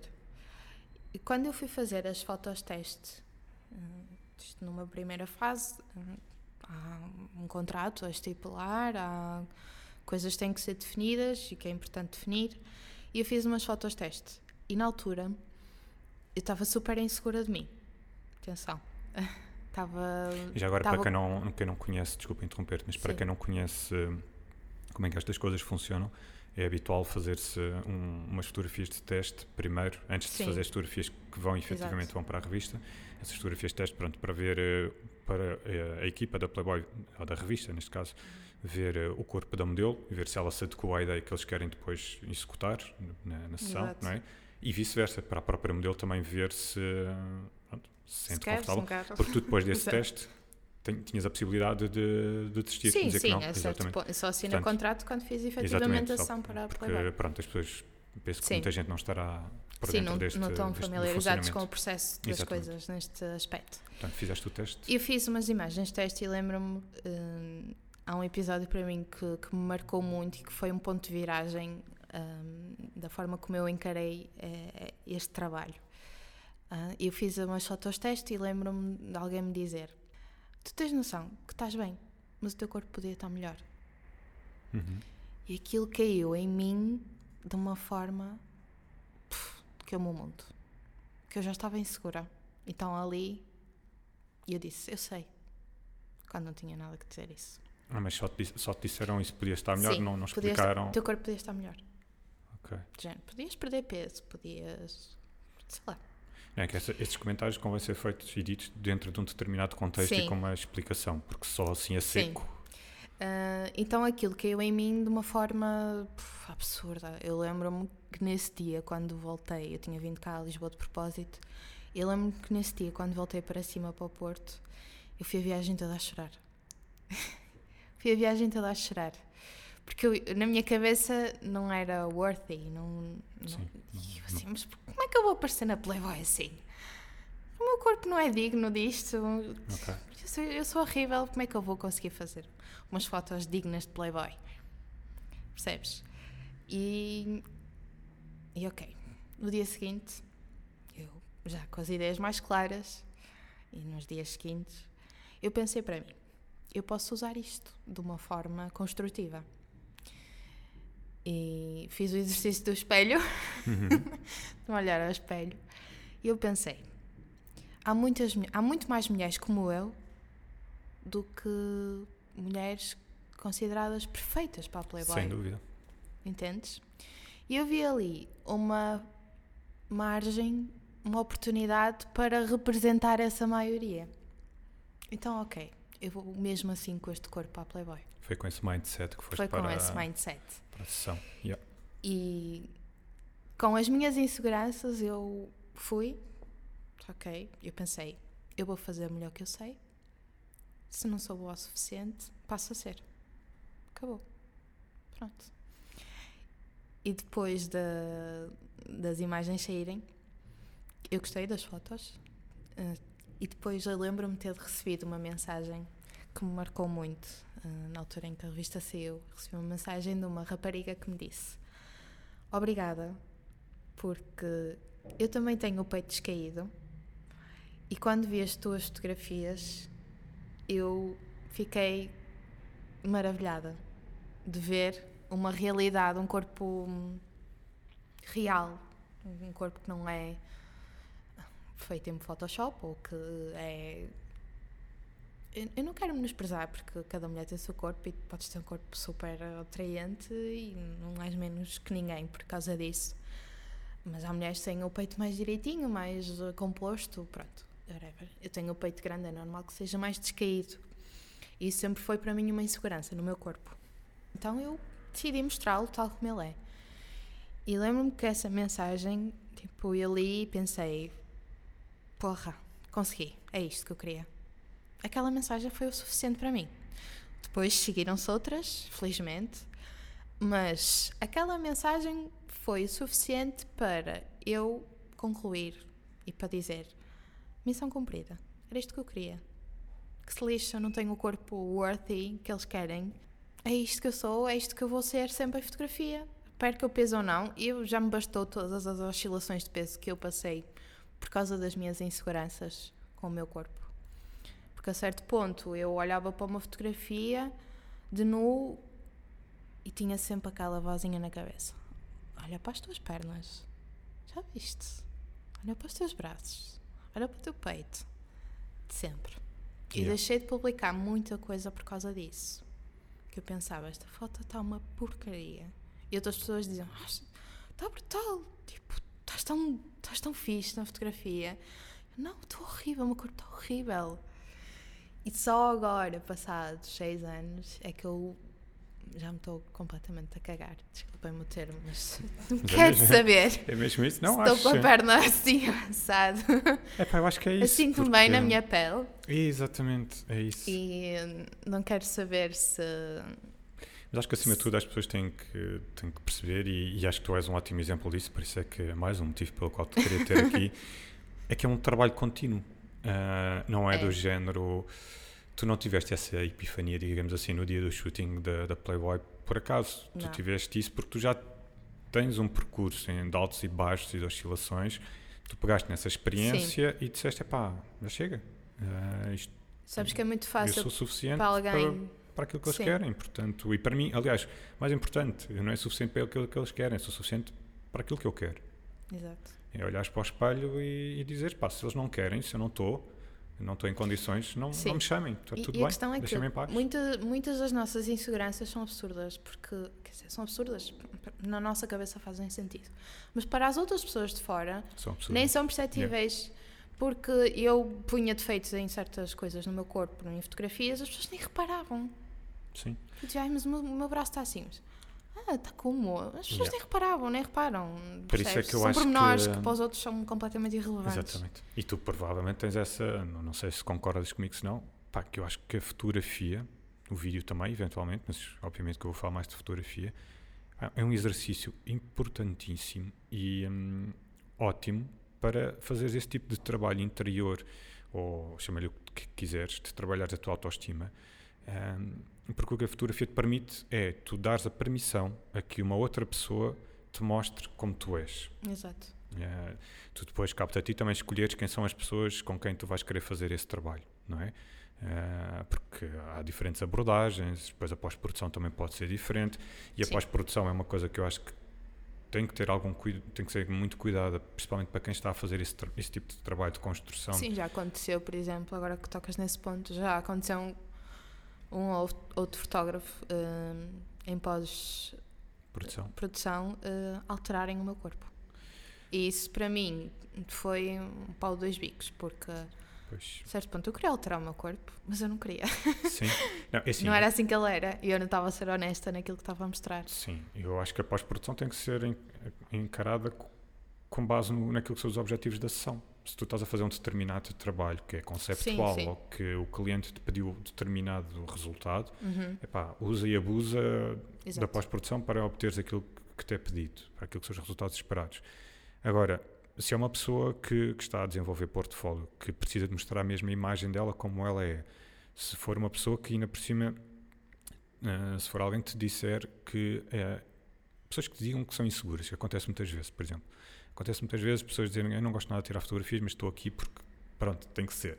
Eh, que, que é sempre bom começares a fotografar com este, com este ambiente. Uma pessoa que quer fotografar Oh, vai de hoje. Exatamente. Adoro quando isso acontece. Começar assim, a pessoa precisa de fotografias, a pessoa vem cá, a pessoa quer contratar e a primeira coisa que diz é detesto tirar fotografias. Não gosto. Mas bora lá. Uh, ali- aliás, Isso- não é bora lá, é logo o que é que eu faço? Tens logo ali uma barreira. Exatamente. Portanto, essa é logo a primeira barreira que uma pessoa tem que trabalhar. E, hum, e a pós-produção, depois pode estragar isto. Quando, quando é uma pessoa que. hum, imagina que tu durante a sessão notas as inseguranças da pessoa, porque isso normalmente vem sempre cima. E é, e é- é normal, está tudo ok com isso.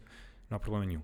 Agora, o que eu acho que, que os fotógrafos devem ter em consideração é. hum, epá, até que ponto é que levam, quando são trabalhos onde têm esta margem, onde têm a opção deles próprios escolherem se levam a, a pós-produção longe demais ou não, epá, eu acho que aqui há alguma responsabilidade da parte dos fotógrafos de decidirem epá, eu não vou alterar o corpo ou a cara desta rapariga, desta pessoa, homem, rapariga, o que seja, porque ela não é assim. Exato. A menos que lhe tenha sido especificamente pedido isso, eu não Uhum. acho que faça sentido estar a, Não, a adulterar, ah, porque lá está, depois perdes o tal propósito do trabalho, que é dar à pessoa uma visão de fora do que ela é.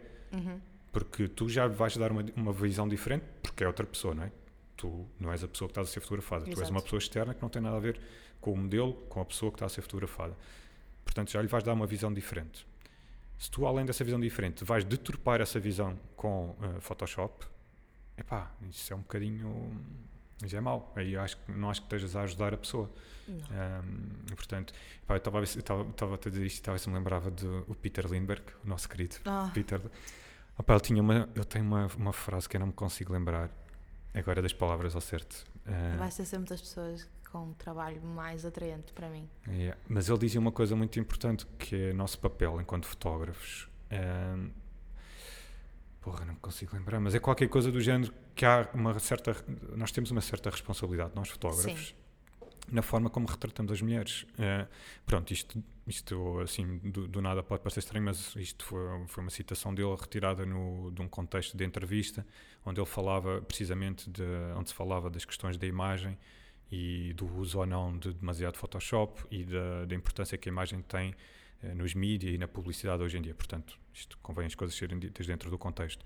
Mas eh, opa, eu acho que faz todo sentido para aquilo que a gente está a falar e que é aquela responsabilização que eu acho que tem que existir da parte dos fotógrafos, ter algum cuidado na forma como tratam eh, a imagem da- das mulheres quando têm liberdade para isso, não é? Porque eu Sim. percebo que quando estamos a fazer, falar de Eu, te- trabalhos eu comerciais, a coisa é diferente. de certos trabalhos meus que, que fiz com pessoas eh, de estrangeiro, sobretudo, eh, fotos super editadas, que eu olho para elas e eu não me sinto eu. Sinto-me completamente alterada. Não, não reconheço a minha imagem naquilo. Não, não sinto que seja Yeah. A Margarida Sim. natural, entendes? Mas E- mais uma vez, e, isto tem portanto, que ser visto com deixo de gostar contexto. Exato, isto Exato. tem que ser visto dentro do contexto, porque podia ser o objetivo deles, fazerem assim uma coisa. Mas para o meu gosto pessoal, para o meu portfólio, não faz sentido ter Exatamente. aquelas imagens, Sim, porque sim. Não, não correspondem à realidade daquilo que eu sou. sim, sim. Ou a pele está demasiado retocada. Eu gosto de ver poros, eu gosto de Sim, ver. eh, Aliás, gosto isto, de ver a realidade. Gosto isto é uma coisa que as pessoas, calhar, não sei se as pessoas pensam nisto, se não, mas isto é uma coisa muito, muito básica, que é, se tu, quando estás a fazer trabalho para portfólio, o objetivo é, é o quê? É enriqueceres o teu portfólio e mostrares como tu és, e mostrares a tua versatilidade. Tu, ao, ao estares a, a editar demasiado, ou, ou, ou estares a, estares-te a transformar, pá, pode ser interessante teres uma ou duas fotografias dessas no portfólio, claro que sim, para mostrar essa versatilidade e que podes transformar nisto ou não aquilo com, com a ajuda de muita maquilhagem, de muita pós-produção, que podes ficar assim ossado. Epá, mas o cliente, quando quer avaliar, um cliente, quando te quer avaliar, perceber se tu és a pessoa adequada para determinado trabalho, epá, ele precisa de te ver o mais natural possível. Exato. É, porque é pegando em ti, no estado natural, que ele depois pensa, ok, podemos fazer isto com o cabelo dela, podemos lhe meter maquilhagem, Maquilhagem. assim ou assada. Ehm, porque se tu lhe vais dar, se tu lhe vais dar imagens tuas em que tu não és tu, que estás Uhum. completamente adulterada, seja com maquilhagem, seja com pós-produção, seja luzes É maradas, o que seja. natura. Exatamente. E, e não é só isso. O cliente, do ponto de vista comercial, o cliente vai ter dificuldade em avaliar-te. Ou, ou melhor, vai fazer uma avaliação errada. Porque ele vai olhar para essas fotografias altamente trabalhadas, seja em pós-produção, seja da própria produção, e vai ficar eh, com aquela imagem tua. Chama-te para o trabalho. Tu chegas ao trabalho, se não houver um, um casting primeiro, ou se não houver um fitting primeiro, tu chegas ao dia do trabalho e pode haver uma grande desilusão e, Uhum. e o trabalho fica logo ali estragado, ainda nem começaste. porque O cliente Já, acha- afinal és assim. Exatamente, pá, sei lá, coisas tão básicas como. Por acaso eu sempre tive eh, esse medo. Muito mais há, de forma muito mais intensa há uns tempos atrás. Que era, se as pessoas me virem ao vivo, será que elas me vão reconhecer? Olha, por exemplo, E era uma, era uma coisa que me assombrava bastante. E pode parecer ridículo pensar Não, isto, mas acontecia. mas isso é um exercício interessante. para quem fotografa, para quem é fotografado, com, com tanta frequência como eu era, hum, eu pensava, "Pá, será que me reconhece? Será que eu sou igual às fotografias daquilo que eu sou ao vivo? Eu ficava sempre nessa dúvida, até que eu comecei a ser reconhecida pelas pessoas na rua, rua, no supermercado, no Uber. tipo, eu não tenho noção de como sou reconhecida, mas isto acontece. No Uber é capaz de ser um bocado estranho Aconteceu há dias no Porto. Isto não é um Entrei bocado, num Uber. isto é um bocado desconfortável. É. É porque eu ainda sou aquela margarida adolescente que detesta chamar a atenção e que detesta tipo, ter centros atenções em cima. E, e eu entro num Uber e a certo ponto o Uber diz-me: Olha, desculpe, eh, é que eu conheço o seu trabalho, eu sigo no Instagram. E eu, oh meu Deus, não! Mas olha, pá, fa- Please don't. faz parte. Ó- Faz do, parte. ossos Sim, do faz parte. É bom, é bom. é- não, mas é bom. É É, bom, bom, ter esse tipo de mas- reconhecimento, mas é desconfortável para des- mim. É, e, E e já no agora. supermercado, atenção. Uma vez estava eu na charcutaria comprar queijo. A Margarida com o seu queijo na mão. E olha, por favor, são 200 gramas. Ah, E mas a eu- pessoa da charcutaria que te reconheceu? Sim, Ah, o funcionário, ok. no, no supermercado. Ok, ok. Foi uma rapariga muito simpática. Ok, E ela virou-se para mim, e isto já foi tipo dois, três anos atrás. Mas eu nunca mais me esqueço desse episódio, porque eu estava super banal no supermercado a existir, a fazer compras. Isso tem, E sua, ela- isso tem sua piada. Agora estás fechada com um tipo num, num espaço Sim. contigo assim pequenino é que E ela virou-se para mim e, e disse: Olha, ah, só para lhe dizer que é muito mais bonita ao vivo. E eu, olha, estás a ver que fixe. Isso é fixe. ali, dois segundos a processar. Eu, ai, ele conhece-me, como assim? Yeah. E ainda hoje acontece muitas vezes eu ir a alguns sítios no Porto, um, um bar, um restaurante, e a seguir estou a receber mensagens a perguntar: "Ai, não eras tu que estavas tal, tal sítio? E eu, ups. Ah, E pá, eu, eu isso é um perco noção do bocado- quão sou reconhecida. O, o que é é, um bocado bom, é estranho, é estranho, é. É bom porque é do género, ok, o meu trabalho é reconhecido, as pessoas conhecem-me do meu trabalho. Yeah. Isto é bom, Yeah. as pessoas sabem quem eu sou. Mas é desconfortável e é estranho porque eu não gosto de ser o centro das atenções. Eu não gosto de Claro. estar a ser observada, não gosto que. Mas pronto, vem, Sim, vem isso faz- com a. São ossos do ofício, faz São parte. esses do ofício, Mas essa, parte. essa questão do reconhecimento, de reconhecerem a tua cara, não é? Que tu estavas a falar, será que as pessoas me vão reconhecer ou não? Isso é um exercício mu- muito, muito interessante e que liga com aquilo que eu estava a dizer, de- das pessoas passarem uma imagem para os clientes ou para quem esteja a ver de quem tu não és e, e qualquer pessoa, mesmo pessoas que não estejam ligadas à área da fotografia, conseguem fazer este exercício. Quantas vezes é que vocês já se cruzarão com uma pessoa famosa, chamemos-lhe assim, uma figura pública na rua, Sim. ela está na sua vida, pode estar de fato de treino, pode estar uh, whatever, portanto não está maquilhada, não está produzida e vocês olham e dizem ah, aquela parece, Nada a ver. ah, aquela parece a não sei quantas, mas não, não pode ser, não. É mais baixa, é mais alta, é Porque mais gorda, é mais magra. expectativa de Exatamente. encontrar sempre essa gente Exatamente. super aprumada, super maquilhada, glamourosa no seu Exatamente. máximo. Embora aqui- E não acontece. Embora aqui estejamos a fazer uma, uma comparação assim um bocadinho Sim. eh, que não é se calhar mais adequada, porque pronto, Mas são extrema. os atores e os apresentadores, o trabalho deles é estarem todos produzidos na, na televisão e fazer, para fazerem a coisa dele, deles, quando estão fora na vida pública, fazem o que lhes apetecer, não é? Portanto, não tem nada que estar todos apraltados, ou todos produzidos, ou todos alterados. Exatamente. São Um, pessoas exatamente. outras. E, mas isto faz ainda mais sentido se tu pensares deste, desta perspectiva de, ok, alguém que eventualmente te vai contratar, será que depois não vai ter esta sensação de, de encontrar uma figura pública na rua e dizer, ah, parece, Mas mas não é, pá, não. não. Será que é? Será que é a mesma pessoa? Epá, isto é, Isso é desconfortável. é, é um mau. bocado mal. E por falar em desconforto, já agora fica a dica para a malta tentar não ser creepy. Quando estiverem assim num elevador, ou num táxi, ou num Uber, não façam estes comentários às senhoras. Não é, não é simpático Não, atenção, e pode ser um as abordagens que eu recebo são muito respeitadoras Ok, e, pelo menos isso. ok. Sim. Isso Não, mas eu melhora, acho- mas eu, eu às vezes sinto-me culpada é pela forma como eu reajo. Porque eu fico muito shy, fico mesmo tipo, oh meu Deus, um buraco, por favor, para eu me enfiar. Não, porque fico muito envergonhada mesmo. Porque eu sou assim. Sim, sim. As pessoas acham que só pelo facto de eu pousar nua, que tem que ser a pessoa mais extrovertida e aberta do mundo. Não eu não nada- sou. não tem nada a de todo. Quem me conhece eh, pessoalmente, na minha vida normal, Yeah. sabe que eu sou uma pessoa reservada, tímida. Hum. Sempre fui, sempre hei de ser. E Sim, é pá, quando quiserem fazer elogios, acho que acima de tudo as pessoas têm que respeitar o espaço da outra pessoa. Ou quando Sim. quiserem fazer comentários, eh, têm que respeitar o espaço da outra pessoa. sim, E por acaso nesse nível não, apertado, não tenho, e se tu estás não assim tenho mais espaço- experiências. Pá, uma coisa é alguém passar por ti num, num restaurante ou, num, ou num, num supermercado. Olha, e- ainda ontem eh, fui jantar a um restaurante no Porto e, e recebi uma mensagem eh, no Instagram a perguntar: ah, não eras tu que estavas à porta do restaurante X? E eu, ups, mais um. Mas pronto, olha, começar a olhar para o lado.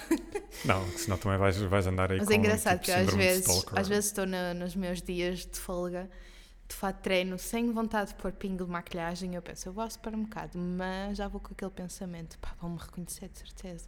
Então, e? Eu vou toda podre, assim mesmo. Claro, então, mas qual é- mesmo na minha maior podridão e eu vou ser reconhecida de propósito.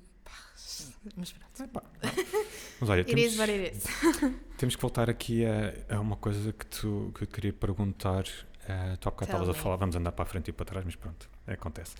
Eh, que tem a ver com, com as agências, nós estamos a falar das agências e tem a ver se calhar Sim. também com, Eu com ia-te teu contar corpo. um episódio muito engraçado a esse nível há bocado também. Ok, porque tu estavas a falar do, do teu tipo de corpo, porque tu não és efetivamente eh, a modelo, eh, uma mulher com, com, Uhum. Tipo, com o corpo tipo, o que para mim não, não invalida nada. Ehm, e depois, do ponto de vista das agências e falando do mercado de- dos modelos, para mim também é um bocadinho. Tenho pena, mas é o que é, é, é o tamanho do nosso mercado, eh, porque tu lá fora tens. Tens muitas agências, tu vais à Espanha, tu vais à Inglaterra, tu vais à Alemanha, eh, vais à França. Em França, por acaso, não tanto, eh, porque lá está. Os franceses são. Os franceses são complicados. são, são ditatoriais nesse aspecto. Eh, lamento usar esta palavra, mas são uns ditadorzinhos nesse aspecto. Não nisso. E. Ok. Foste Prosseguindo, segue o baile. Eh, mas, mas em Espanha, em Espanha há isso, na Alemanha também, talvez por serem mercados mais, mais comerciais, eh, onde as agências têm departamentos eh, ou têm boards específicos de modelos chamados curvy models ou modelos plus size, nos Estados Unidos também. Sim, sim, sim. Cá não tens. Cá não tens. Não há, não há nenhuma. simplesmente não tens. Aliás, eu, a certo ponto, senti a necessidade de ter um rótulo, mas sempre achei que fosse desnecessário para o meu trabalho. Quer dizer, né, eu, eu apresentava a minha imagem, é este o meu corpo, queres trabalhar comigo? Ok, sabes que o meu corpo é assim. Não tenho que lhe chamar o plus size ou curvy ou whatever. Um, embora houvesse gente que me chegou a rotular de plus size, mas eu nunca fui plus size. Para mim, Não, um plus size é uma mulher que veste um 40 42 de calças. Sim, Eu visto um não, 36. eu não sei exatamente qual é o número, mas, eh, mas sim. É, há é há para- muito essa é medida limite. A Não, mas partir é- daí é e só considerado para- um plus size. Sim, porque curvy é uma coisa que eu acho que é, Eu, eu é no qual tu te considero muito mais um curvy. Se tivéssemos que colocar um rótulo, Sim. seria curvy, porque plus size é, não sei se é 40 ou se é do 42 para cima. Ah, portanto, Eu visto um 36, ah, por isso eu nunca me enquadrei nesse rótulo. Nem tive necessidade. Opa, se me quisessem Yeah. chamar isso, yeah. tudo bem. mas Por tu, mim, tudo bem, tu não- chegaste a ponderar ir, ir procurar agência? Isso alguma vez te passou, Não, chegou-se a proporcionar? Foste, fiquei- Alguma vez foste abordada? isto, Também sim. Ah, Ah, foste abordada, Uh, ok. Não por uma agência de modelos. Ok. Quer dizer, eu, cheguei a, a- a ser abordada por uma outra agência, mas em termos de trabalhos práticos não eram condições que me atraíssem. Pronto, não interessa. Um, mas tive uma situação há uns anos atrás uh, de ser abordada por uma pessoa de uma, de uma agência, mas era uma agência de um, uh, publicidade, marketing, não propriamente de modelos. De modelos, ok. Daquela típica agência de modelos, não era esse tipo de, de agência. E é uma agência até bem conhecida do, do mercado. Ok. E na altura, uh, não vou dizer nomes, Sim. Acho que fica gente, no ar. quem conhece acho que chega lá. Um, Não interessa. Adiante. porque há muitos agenciados para essa agência. Yep. E na altura hum, eu fui abordada por uma pessoa que trabalhava lá, que, que me seguia no Instagram e abordou-me e disse-me: Olha, eu gosto muito da tua imagem e eu acho que tens aqui capacidade para fazer uh, uns trabalhos muito porreiros na área de publicidade, tens uma imagem comercial, hum, e podes fazer aqui coisas interessantes. Uh, Porquê que não, não fazes um, um casting, umas fotos teste, ah, ter um contacto com a agência, perceber o, que é que, o que é que nós fazemos, como é que processamos o nosso trabalho. E ok, porque não? Hum, É uma experiência que me pode acrescentar alguma coisa, não perco nada. Já trabalhava como freelancer, portanto, ok, podemos marcar aí um dia, eu vou até à agência e fazemos um- umas fotos ou o que precisarem de mim. E assim foi. Então, num belo dia de sol do Porto, lá fui eu à agência. Explicaram-me, assim, resum- resumidamente, hum, em que parâmetros uh, a agência trabalhava. Ok, fazemos este tipo de trabalhos para estas marcas. Hum, é assim que funcionamos, ok, tudo muito bem, ok, excelente, siga. Vamos fazer umas fotos teste para vermos a tua imagem. E a pensar, eu testo fazer fotos teste.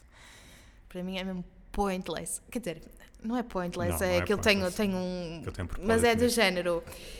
Para mim faz sentido fazer fotos com um contexto e um propósito e, eh, e com toda a minha indumentária ou sem ela. Percebes? Eu não estou habituada a fotos teste, essa é a verdade. E na altura, pronto, ok, vamos fazer umas fotos teste. Olha, põe-te assim, assado, vira direita, esquerda, parecia fotos de prisão. Não, são Mas é o é o são as- comum. São as polaroids. E agora eu sorri. Ok. Pronto, ok, olha. Está feito. Nós depois vamos te contactar. E aquilo foi tudo muito impessoal. Uhum. Não deu para verem quem eu era, quem não era, o que é que eu fazia. Mas acho que as agências, Sim. sabes que... Também não lhes interessa, ok. Não. Eu sei disso. Não, pá, o trabalho, assim, as pessoas também têm que perceber que uma agência é uma empresa, não é? Sim. Não, mas as pessoas já sabiam, as pessoas neste caso já sabiam aquilo que eu fazia Ok. como modelo. Não, mas eles, Já essa- sabiam que eu tinha algo Yeah. mais sólido sozinha. Sim, esse tipo de fotografias, já agora só para esclarecer, as polaroids são, são importantes, que aquelas fotografias só de Sim, frente, eu estava a dizer que era pointless, pointless no sentido em que não, não é algo que me dê gosto fazer. Sim, sim. Porque Ah. é do género, põe-te aqui, ali, e agora vira-te, e vira, e não vira, e esquerda, direita. Sabes que essas fotografias é a mesma Aquilo história. não te isso, incentiva a nada. isso vai bater um bocadinho àquilo, claro que é muito restritivo, porque estás ali tipo man, é manequim, é boneco. mannequin mesmo. Estás de frente, depois pões de lado, de para a esquerda, para a direita e de costas. Mas eh, é precisamente, liga mais uma vez com aquilo que eu estava a dizer há bocado, da importância das, im- das imagens refletirem quem tu és, em termos da tua imagem, não adulterar demasiado. Porque essas imagens são muitas vezes, as Polaroids são muitas vezes eh, ou colocadas nos sites das agências ou então enviadas para os clientes quando eles pedem, precisamente para que o cliente veja exatamente como tu és, porque essas as Polaroids não, são, não é suposto serem mexidas. Sim, sim, sim. Há quem mexe, eventualmente, mas não é suposto, não é esse o objetivo. Por isso é que se chama Polaroids. É suposto ser eh, sai direto e, e vai. Ahm, Mas agora queres adivinhar o desfecho da, da história? Claro, agora conta. Porque passados uns dias eu recebi uma. Nem foi uma chamada, foi uma mensagem por escrito que eu achei extremamente. Como é que eu de adjetivar? Fria? fria, pouco profissional, para uma pessoa que se deslocou de propósito a uma agência para ser submetida a um casting ou umas fotos teste, receber uma mensagem de texto ah, como resposta final é extremamente desagradável. E, hum, e na altura disseram olha, muito obrigada por teres vindo, mas já temos muitos perfis como o teu.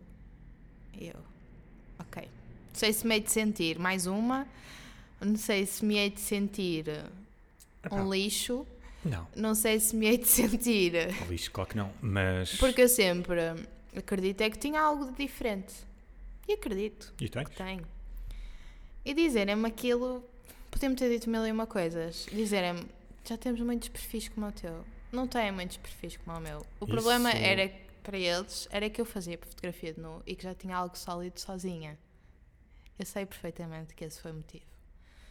Porque a minha imagem não é assim tão frequente a minha imagem. Eu tenho noção dos traços que eu tenho. Isso, Sim, sim. isso foi medido sempre ao longo do- dos anos em que eu fotografei. As pessoas sempre me disseram: tens, tens uma cara diferente, tens uns traços diferentes. Tu nem pareces portuguesa. Muita gente acha que eu nem sou portuguesa. Não sou portuguesa. Hum, a certo ponto eu percebi que já era esse meu. hum, Porque era, isto já é outro nível. Imagina que uma certa marca quer fazer um spot publicitário e porventura podiam-me escolher.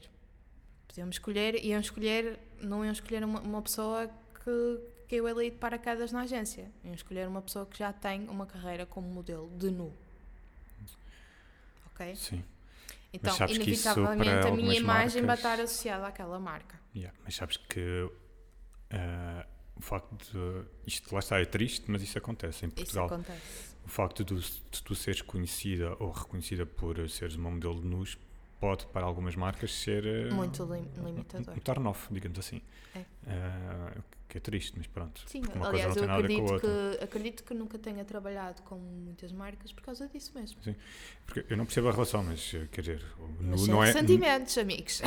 eh, ser modelo de nu é a mesma coisa que ser atriz porno. São coisas diferentes. E não é que ser atriz porno seja, seja algo de errado ou de mal, ok? Cada um sabe do que faz. Exatamente. Não, não, não, não tem nada a ver, são coisas distintas. Sim. Agora não sei porque é que se está a pôr-te parte Mas eu, em modelo. momento algum, pensei: vou deixar de fazer fotografia de nu porque eu quero ir trabalhar com marcas. Não.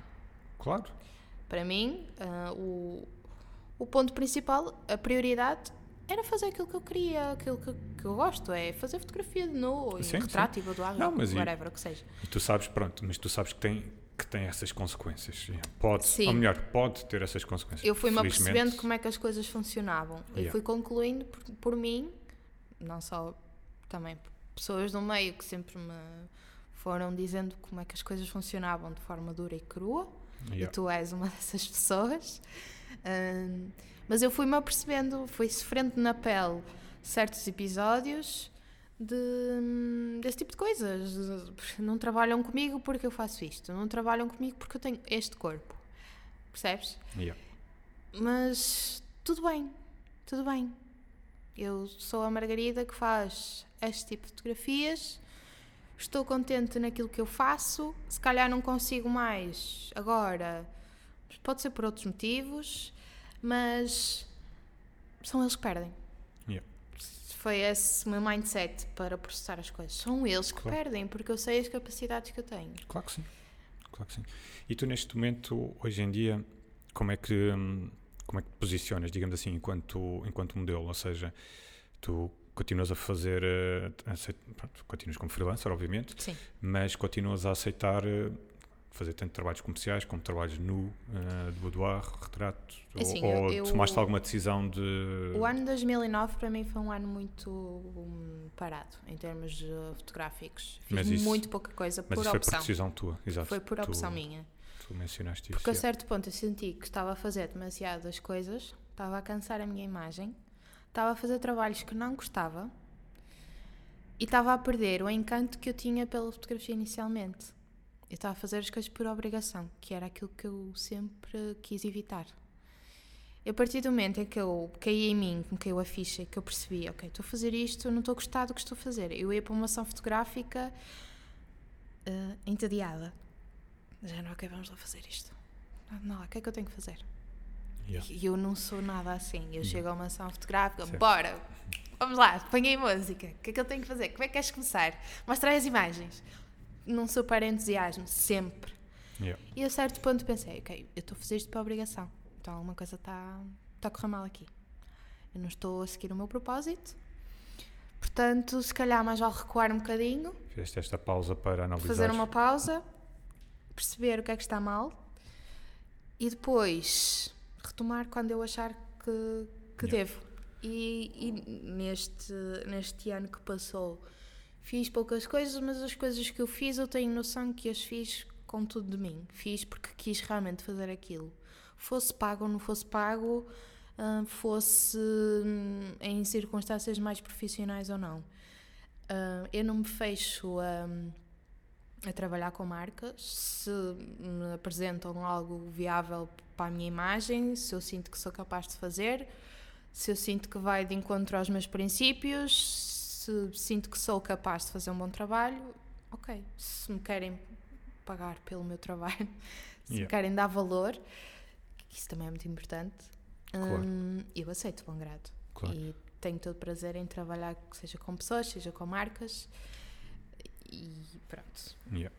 E É, é o bem de trabalhar sozinha. Eu decido Sim, aquilo que eu quero fazer. Não, não tenho que fazer as coisas Tens- só porque sim. tens ou- essa independência. Exato. Exatamente. Tenho esse poder de decidir o que quero Yeah. fazer. E o melhor sítio para, para as pessoas te, onde tu estás mais ativa, digamos assim, é, é mesmo o Instagram, não é? Sim, embora eu use muito o Model Mayhem também, mas isto é mais. Para quem não conhece, o Model Mayhem é um, é um portal online um, para profissionais do mundo da fotografia, não só fotógrafos, modelos, Maquilhadores. maquilhadores, produtores, Exatamente. tudo. Tem de Exato. tudo lá, que é brutal. Uhum. E tem pessoas de todo o mundo. Yep.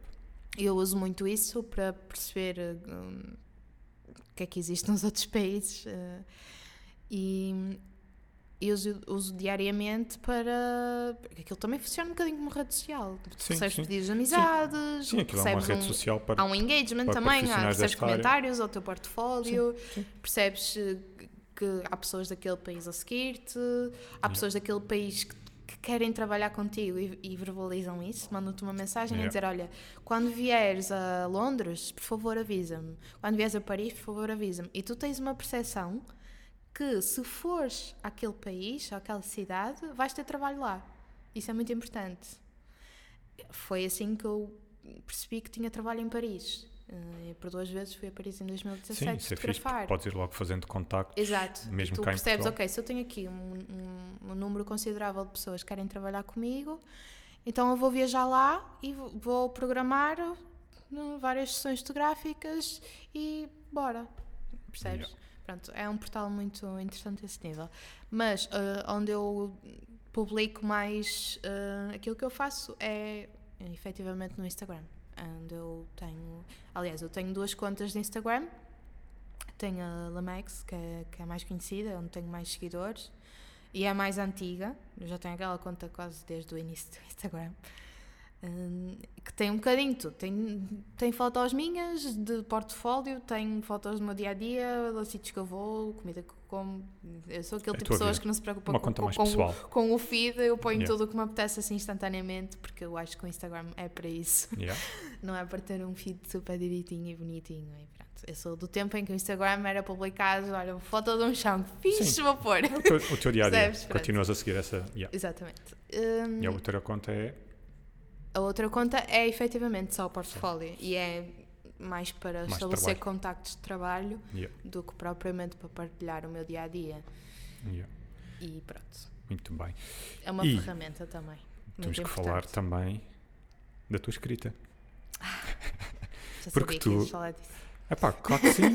É, porque eu tenho que, tenho que te pressionar e tenho que te dar na cabeça. é. Tu és, deves ser a pessoa mais chata, mas chata no bom sentido. Ah, bom, ver. Quanto à minha escrita, eu sei que sempre que publico algum texto, Não, lá vem o Gonçalo. não Por amor de Deus! Não sou só, sou só eu, não digas isso, que eu fico-me a sentir mal. As pessoas vão pensar que eu. Não, não. Mas. Num mas é verdade. Porque hum, acho que tens imenso jeito para, para a escrita e. Epá, e pronto, o Instagram é o Instagram, é muito, aquilo é, é, é muito vasto, mas é muito pequeno ao mesmo tempo, ou seja, aquilo tem uma, uma duração curta, o que se passa ali, não é? Para o bom e para o mal. Não te preocupes que na minha checklist de coisas a fazer antes de morrer está a escrever um livro. Ok, acho muito bem. Mas olha, Ainda tenho 27 anos. pode, ser, pode ser antes de eu morrer também, se faz favor, porque eu também gostava de, tenho andamento. gostava, gostava de ler isso. Não, mas eh, eh, agora a sério, é, é, um, é um hobby, é uma paixão tua também, a escrita. É, eu e já dá muito escrever. tempo, não é? Adoro escrever, mas o escrever para mim, eu tenho uma relação complicada com isso. Porque, se, se por um lado a fotografia é uma, uma forma de expressão muito fácil, muito natural, a escrita já não me é tão natural. Tenho fases em que me sai tudo assim mesmo, puf, mão fora, e escrevo mesmo compulsivamente, porque estou num, num Tá- momento super zona, eh, inspirada e tem, tem que sair, tem que sair. Yeah. Seja à meia-noite, seja tipo, estar às compras e. Ai, Mas tenho também que daquelas escrever isto. pessoas Então, que o meu bloco de notas do iPhone é cheio de, de mini textos ou textos maiores, que são coisas que me saem naquele momento e eu penso, se eu não escrever agora, vou-me esquecer, eu tenho que escrever isto agora. Já me aconteceu acordar à meia-da-noite com altas ideias. Ai meu Deus, eu tenho que escrever isto, porque eu amanhã de manhã não me vou recordar. Yeah, yeah. Pronto. Mas depois também és capaz de estar meses sem. te- é, estou, estou meses sem escrever uma palavra. E, Yeah. é, e é frustrante isso acontecer, porque tem aqueles bloqueios, aqueles bloqueios de escritor que. Sofres do síndrome da página branca. Sim. É. Tu não és capaz, por exemplo. E, e eu às vezes obrigava-me hum, a escrever certa. sei lá, um texto. Sim, sim, sim. E eu ficava tipo horas a olhar para aquilo está assim nada. Já experimentaste, já fizeste aqueles exercícios, eh, tipo aqueles, aqueles programas e aplicações tipo Morning Pages que Sim, são. tu chegaste-me a sugerir isso. Pronto, e olha. a certo momento eu Yeah. fiz. E, e faço. Uh, Porque é um bom exercício, não Eu é? penso, mas eu, eu comecei-me a perceber que ao nível da minha escrita eu tenho certos uh, triggers. Uhum. Certo. Por exemplo, há uma música que toca que me desperta em mim qualquer coisa. E eu tenho necessidade de escrever isso. Yeah. E escrevo. Há um sítio onde eu vou que tem um certo surrounding que me causa algo em mim. E eu, ok, tenho que escrever. Há certos, sei lá, há coisas, um pormenor, uma pessoa, conheço uma pessoa e essa pessoa desperta em mim qualquer coisa que eu também tenho que escrever. Isso Claro. aconteceu-me há dias. E ok, escrevi um texto. E foi aquele que eu pus no, Esta semana no Stories. sim. Yeah. Hum, e já não partilhava algo há muito tempo. Não tens noção. As pessoas assim, pessoas que me conhe- conhecem do dia a dia, do, trabalho e tudo.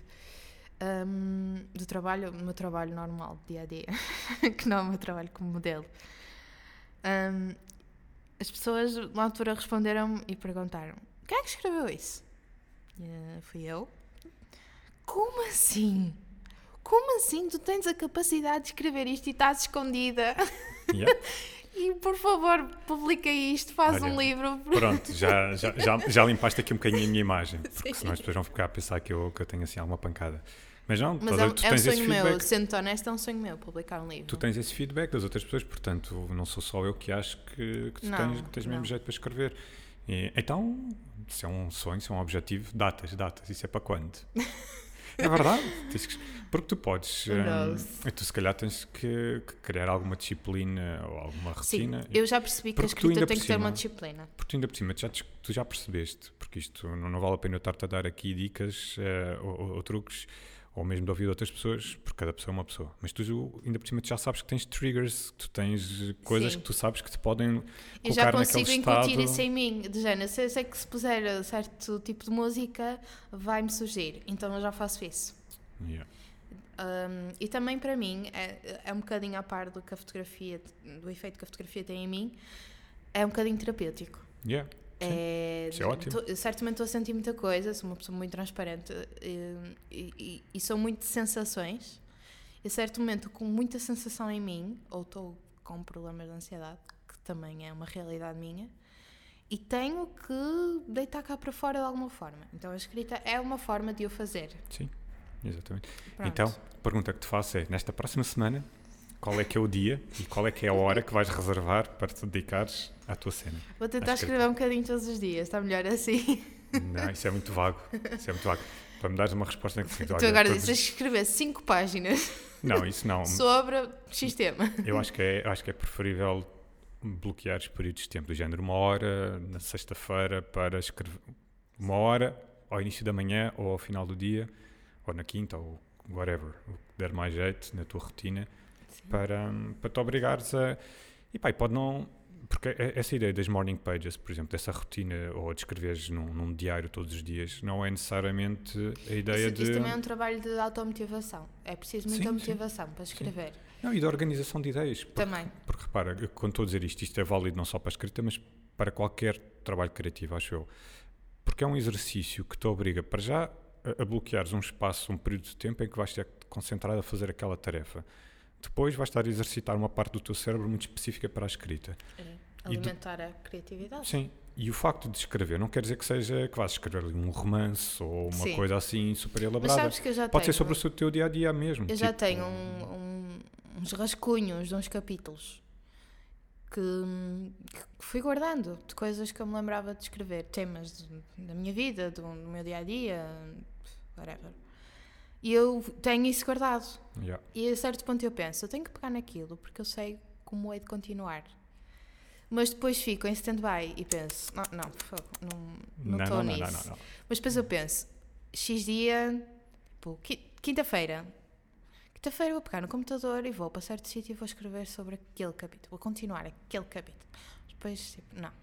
Lá está, é um trabalho de automotivação muito importante que eu não tenho.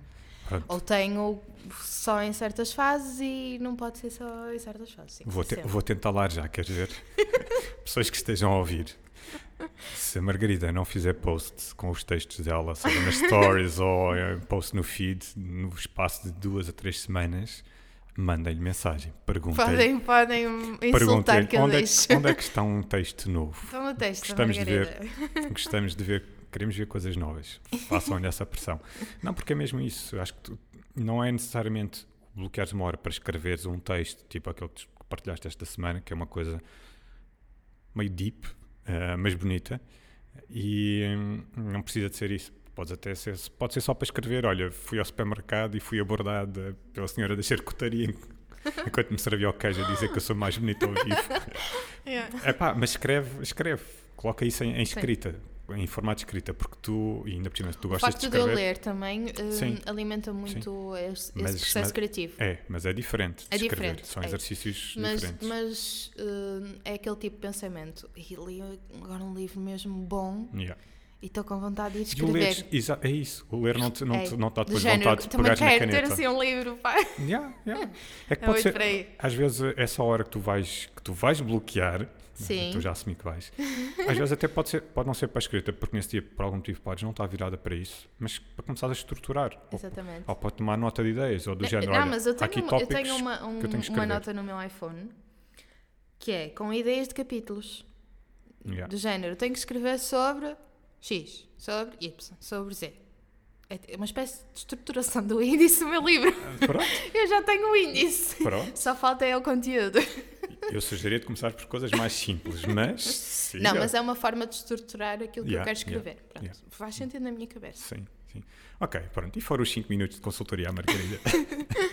não, mas, eh, mas pronto, era, tínhamos que falar disso porque eu acho que tens, hum, tens imenso jeito e, e tens, que, tens que explorar mais, mais isso. Pode não dar em nada, mas tipo, se é uma coisa que ainda por cima te dá gosto e, e que ainda por cima Sim, Tu própria reconheces que tem é um das efeito coisas que eu mais gosto de fazer. yeah, isso também tem esse efeito terapêutico, então. Tem. Porque Porque eu não, depois de escrever sinto mesmo. porque não, bem, não fazer mais Porra, escrevi isto. força? Sempre mesmo boa. Não, Não, mas é, mas é isso. Mas escreve, escreve. nem tem- toda a gente aprecia aquilo que eu escrevo, mas, Ah, claro, mas, mas- também ninguém, toda a gente aprecia mas as também é isso que. Lá está. Há, Não é? há bocado estávamos a falar de, de nos preocuparmos com o que os outros pensam. E eu às vezes fico assim. né? Eu penso, as pessoas vão ler isto, o que é que vão pensar? Mas depois. Mas a pá, escrita, quem então- quiser apreciar, aprecia. Quem não quiser, amigos, há muito que ler. Sim. Hum, portanto, não, não me vou limitar. Mas depois o que é acontece? Surge-me de gente, ai, está brutal, deixa-me partilhar, mas quando é que tu vais escrever um livro? Por favor, escreve um livro que eu quero comprar. E eu fico, ok, eu só escrevi um texto, comemos chai. Yeah. Pronto. Ah, Começa por coisas mais pequenas. Sim. Começa por coisas mais pequenas. Olha, Margarida, eu acho que a gente tem que se aproximar aqui do final porque vamos Já quase. estão fartos de nos ouvir. Não, Sabes que eu ouço Você- muito o teu. Eu sempre quis dizer isto. Eu ouço muito o teu podcast nas coisas mais mundanas na minha vida, nas coisas mais penosas que eu tenho que fazer, tipo lavar a louça, tratar da roupa. mas é quando eu ouço É também. quando eu ouço o o teu podcast. É quando eu E- ouço podcasts também não. E acho brutal uh, de tu estares a fazer essas coisas, ou estar-me a maquilhar de manhã, ou tomar banho, e estar a ouvir este tipo de conversas. Olha, eu espero que Eu tenhas sinto-me muita aqui coisa. sentada também. Ah, isso é fixe. E agora hoje estou. Não, é fixe. E as pessoas que não se esqueçam que, apesar de estarem sentadas lá onde quer que seja, ou se estiverem em pé, ou a correr, ou a andar, ou Olha, não- aliás, a correr na passadeira é uma boa cena, Eu, ouvir podcast, porque por corres muito gosto. mais. Ah, é? É, Eu eu, comecei a fazer isso. Eu não gosto. Eu, Eu comecei a fazer isso. Eu no ginásio estou sempre com Corria música. sempre com música. Yeah. Mas a certo ponto eu pensei, se eu puser um podcast aqui, se calhar estou distraída, corro mais. E acontece. Ok, pronto. eu no outro dia recebi uma mensagem de uma, uma rapariga que diz que é quando vai fazer as caminhadas eh, ao sábado de manhã. Aparentemente, sábado de manhã é o dia das caminhadas dela e leva podcast. Uh, portanto, acho que há. Mas olha, eu ia te dizer que espero que tenhas lá muita roupa para lavar e passar a ferro, porque este episódio eu acho que vai quase para as duas horas, portanto. Oh! As pessoas que... podem sempre, como tu disse, podem sempre fazer pausa e retomar. Ora, estás a ver como tu sabes. Mas olha, não te vais daqui embora. Partem três. Três é o meu número. E tira três cartas de onde quiseres. Pode ser tudo mesmo, olha até se quiseres, é contigo. Uma de cada vez ou três ao mesmo tempo? Uma de cada vez, vá, não te entusiasmes, uma de cada vez. Ah, ler, vou ler. How are you making a difference in the world? Como é que estás Bem, a fazer uma diferença no mundo? Já falamos disto hoje. Ok, já. Eh, yeah. Estás a ver? Isto é uma escala, isto é uma escala maior. Estás a ver como as perguntas estão sempre é, relacionadas? É, tu calculaste isto tudo. Nope, nope. Então, como é que eu estou a fazer uma diferença no mundo? Eu não digo propriamente no mundo, mas no pelo menos aqui yeah. No teu círculo. nas redondezas. Yeah.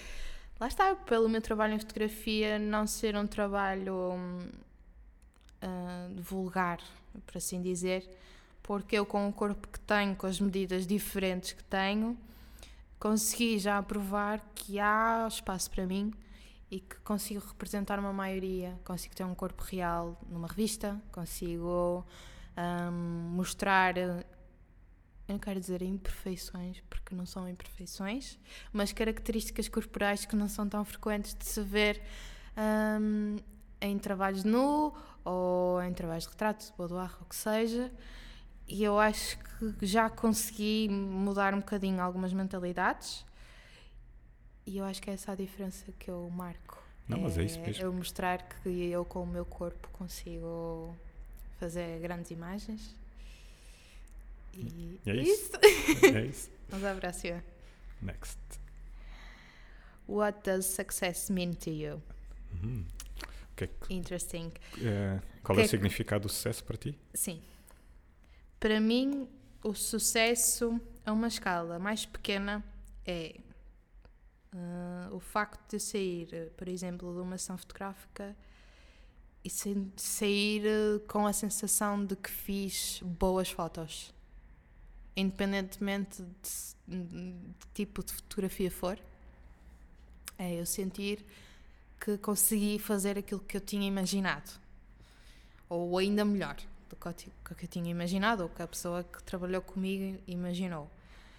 É eu depois publicar esse trabalho e receber um feedback uh, de pessoas que me dizem pá, obrigada por, uh, por me teres mostrado que eu também posso fazer isto, eu também posso mostrar o meu corpo, ou obrigada por teres mostrado o teu peito esquerdo, como aconteceu na altura da Playboy. Um, esse tipo de feedback é muito mais importante para mim do que as pessoas possam pensar, porque eu também já fui essa pessoa insegura um, durante muito tempo.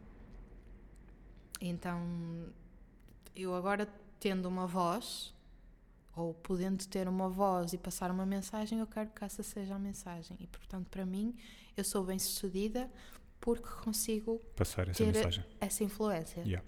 Yeah. Muito Pronto. bem. Muito fixe. Third e é verdade. One. E é verdade aquilo que tu estás a fazer. e muito importante mesmo. Esta é engraçada. What object would you save if your house was on fire? Aí, bem.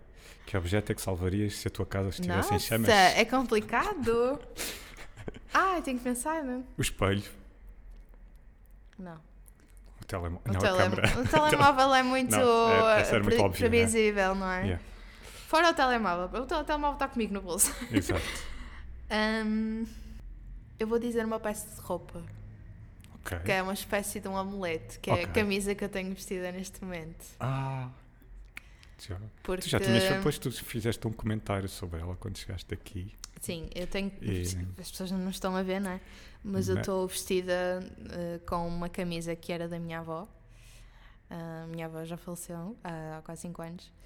E eu costumo usar uh, uma camisa branca que eu acho lindíssima já usei para fotografar em Paris e tudo. O Gonçalo conhece essa blusa das minhas fotografias, Aliás, ele disse-me isso hoje. Exatamente. Aliás, tu, nós éramos a fotografia de, deste episódio. Uh, se calhar não vai ser essa da camisa branca, não. porque eu apercebi-me, eu estava a fotografar.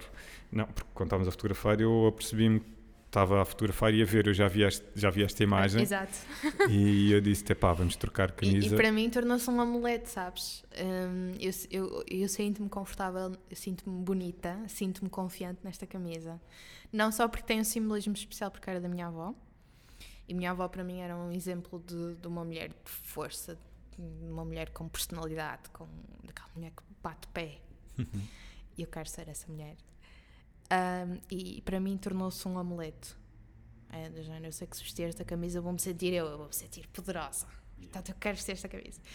E, e eu acho que se a minha casa estivesse a arder, Vamos bater aqui na madeira. eu, sim, Uh, eu muito provavelmente ia salvar assim este tipo de coisas que tenham mais um simbolismo Claro. do que propriamente coisas de valor, porque é certo que coisas de valor tu podes voltar a comprar, mas esta camisa eu não, não. podia voltar a Yeah. comprar, porque era da minha avó, eu não comprei, herdei-a.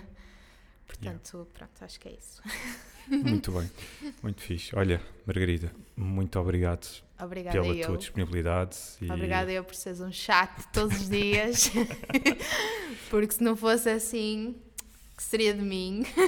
Não, pá, tu sabes que Não, é sério. é- eu admiro o teu trabalho e, e acho que, podias, ou devias, devias se calhar é forte, mas tens potencial vá para, para fazer mais do, do que tens feito. E, e, acima de tudo, eu, eu queria gravar esta conversa precisamente por causa disso que tu estavas a dizer da, da tua voz, que eu não sei, não é que eu tenha assim um following assim, brutal, nada por aí além, mas pá, se houver mais uma ou duas pessoas que te fiquem a conhecer eh, Sim. e que gostem da tua Sabes que eu mensagem. não, eu não me centro muito no número. Yeah. Ahm, para mim, o ter 10 mil pessoas a ouvirem aquilo que eu digo, o ter 10, para mim tem o mesmo nível de repercussão em mim. Ok, é muito bom quanto mais pessoas ah, reconhecerem que, que gostam do próprio corpo, que. pá, brutal. Maravilhoso. Mas eu, desde o primeiro momento em que eu comecei a fotografar com a intenção de ter esta mensagem, de, de se auto-amarem, de, de verem o corpo como um, algo bom, tipo, como um instrumento de confiança, eu sempre disse: se uma pessoa mudar a forma como se olha ao espelho por causa daquilo que eu faço, então eu sei que fiz o meu trabalho.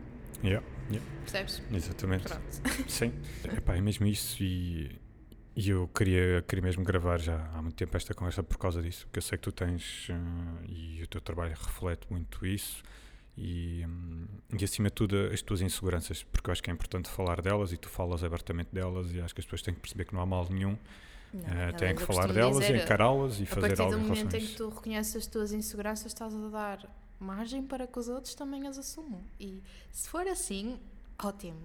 Uhum. Todos os problemas de comunicação seriam suprimidos, ou quase todos. Sim, sim. Porque quando tu falas numa base de honestidade, eu dizer-te, olha, eu não gosto disto em mim. A pessoa fica, ok. Não, eu, eu e- também não gosto disto em mim. então não sou a única. percebes? E o teu trabalho eu acho que também reflete muito a questão de, de uma forma mais subliminar, mas a questão do respeito, do, do, do respeito pelo corpo feminino e, hum, e acho que o teu trabalho nu, por isso é que eu acho que não é, não é assim tão vulgar como as pessoas se calhar acham que, ah, olha, uma gaja nua, nada disso. Hum, São poucas as pessoas. e- Felizmente a maioria vê com qualidade, vê, tipo, reconhece a minha presença. Sim. Entende? As pessoas reconhecem a presença da Margarida nas fotos. yeah. Isso para mim é brutal também. Yeah. E, e era isso que, pronto, que eu queria que ficasse nesta, registado nesta conversa Sim. e, eh, e pronto, e que as pessoas olha, vão ver, tirem as suas conclusões e, E olha só já ao sabem. espelho, por favor. Olha só espelho, exato. E olha só já espelho sabem. nus. Exatamente, exatamente. E isso daqui a não duas se ou três importem com o semanas. que o vosso namorado, marido ou quem quer que seja, o- com o que eles vão pensar, porque não são eles que vivem na vossa pele. Ora, nem mais. Olha, e fechamos com essa, que parece muito bem. Obrigada. Obrigado. Antes de fechares este episódio, quero só deixar aqui um breve esclarecimento sobre a questão das modelos plus size. Fui confirmar e aquilo que a indústria considera plus size são mulheres que vestem peças acima do número 8. Isto são as medidas americanas, portanto, em Portugal um 39-40. Como disse logo no início desta conversa, se achares que estas questões da imagem, do corpo e da relação com ele devem ser mais faladas, diz-me para eu ter em consideração num próximo episódio que grave sobre esse mesmo tema. E claro, tenho sempre curiosidade em saber o teu feedback sobre estas conversas, por isso diz-me o que achaste desta com a Margarida. Podes usar a caixa de comentários, o e-mail ou as mensagens do Instagram. Até ao próximo episódio. Fica bem.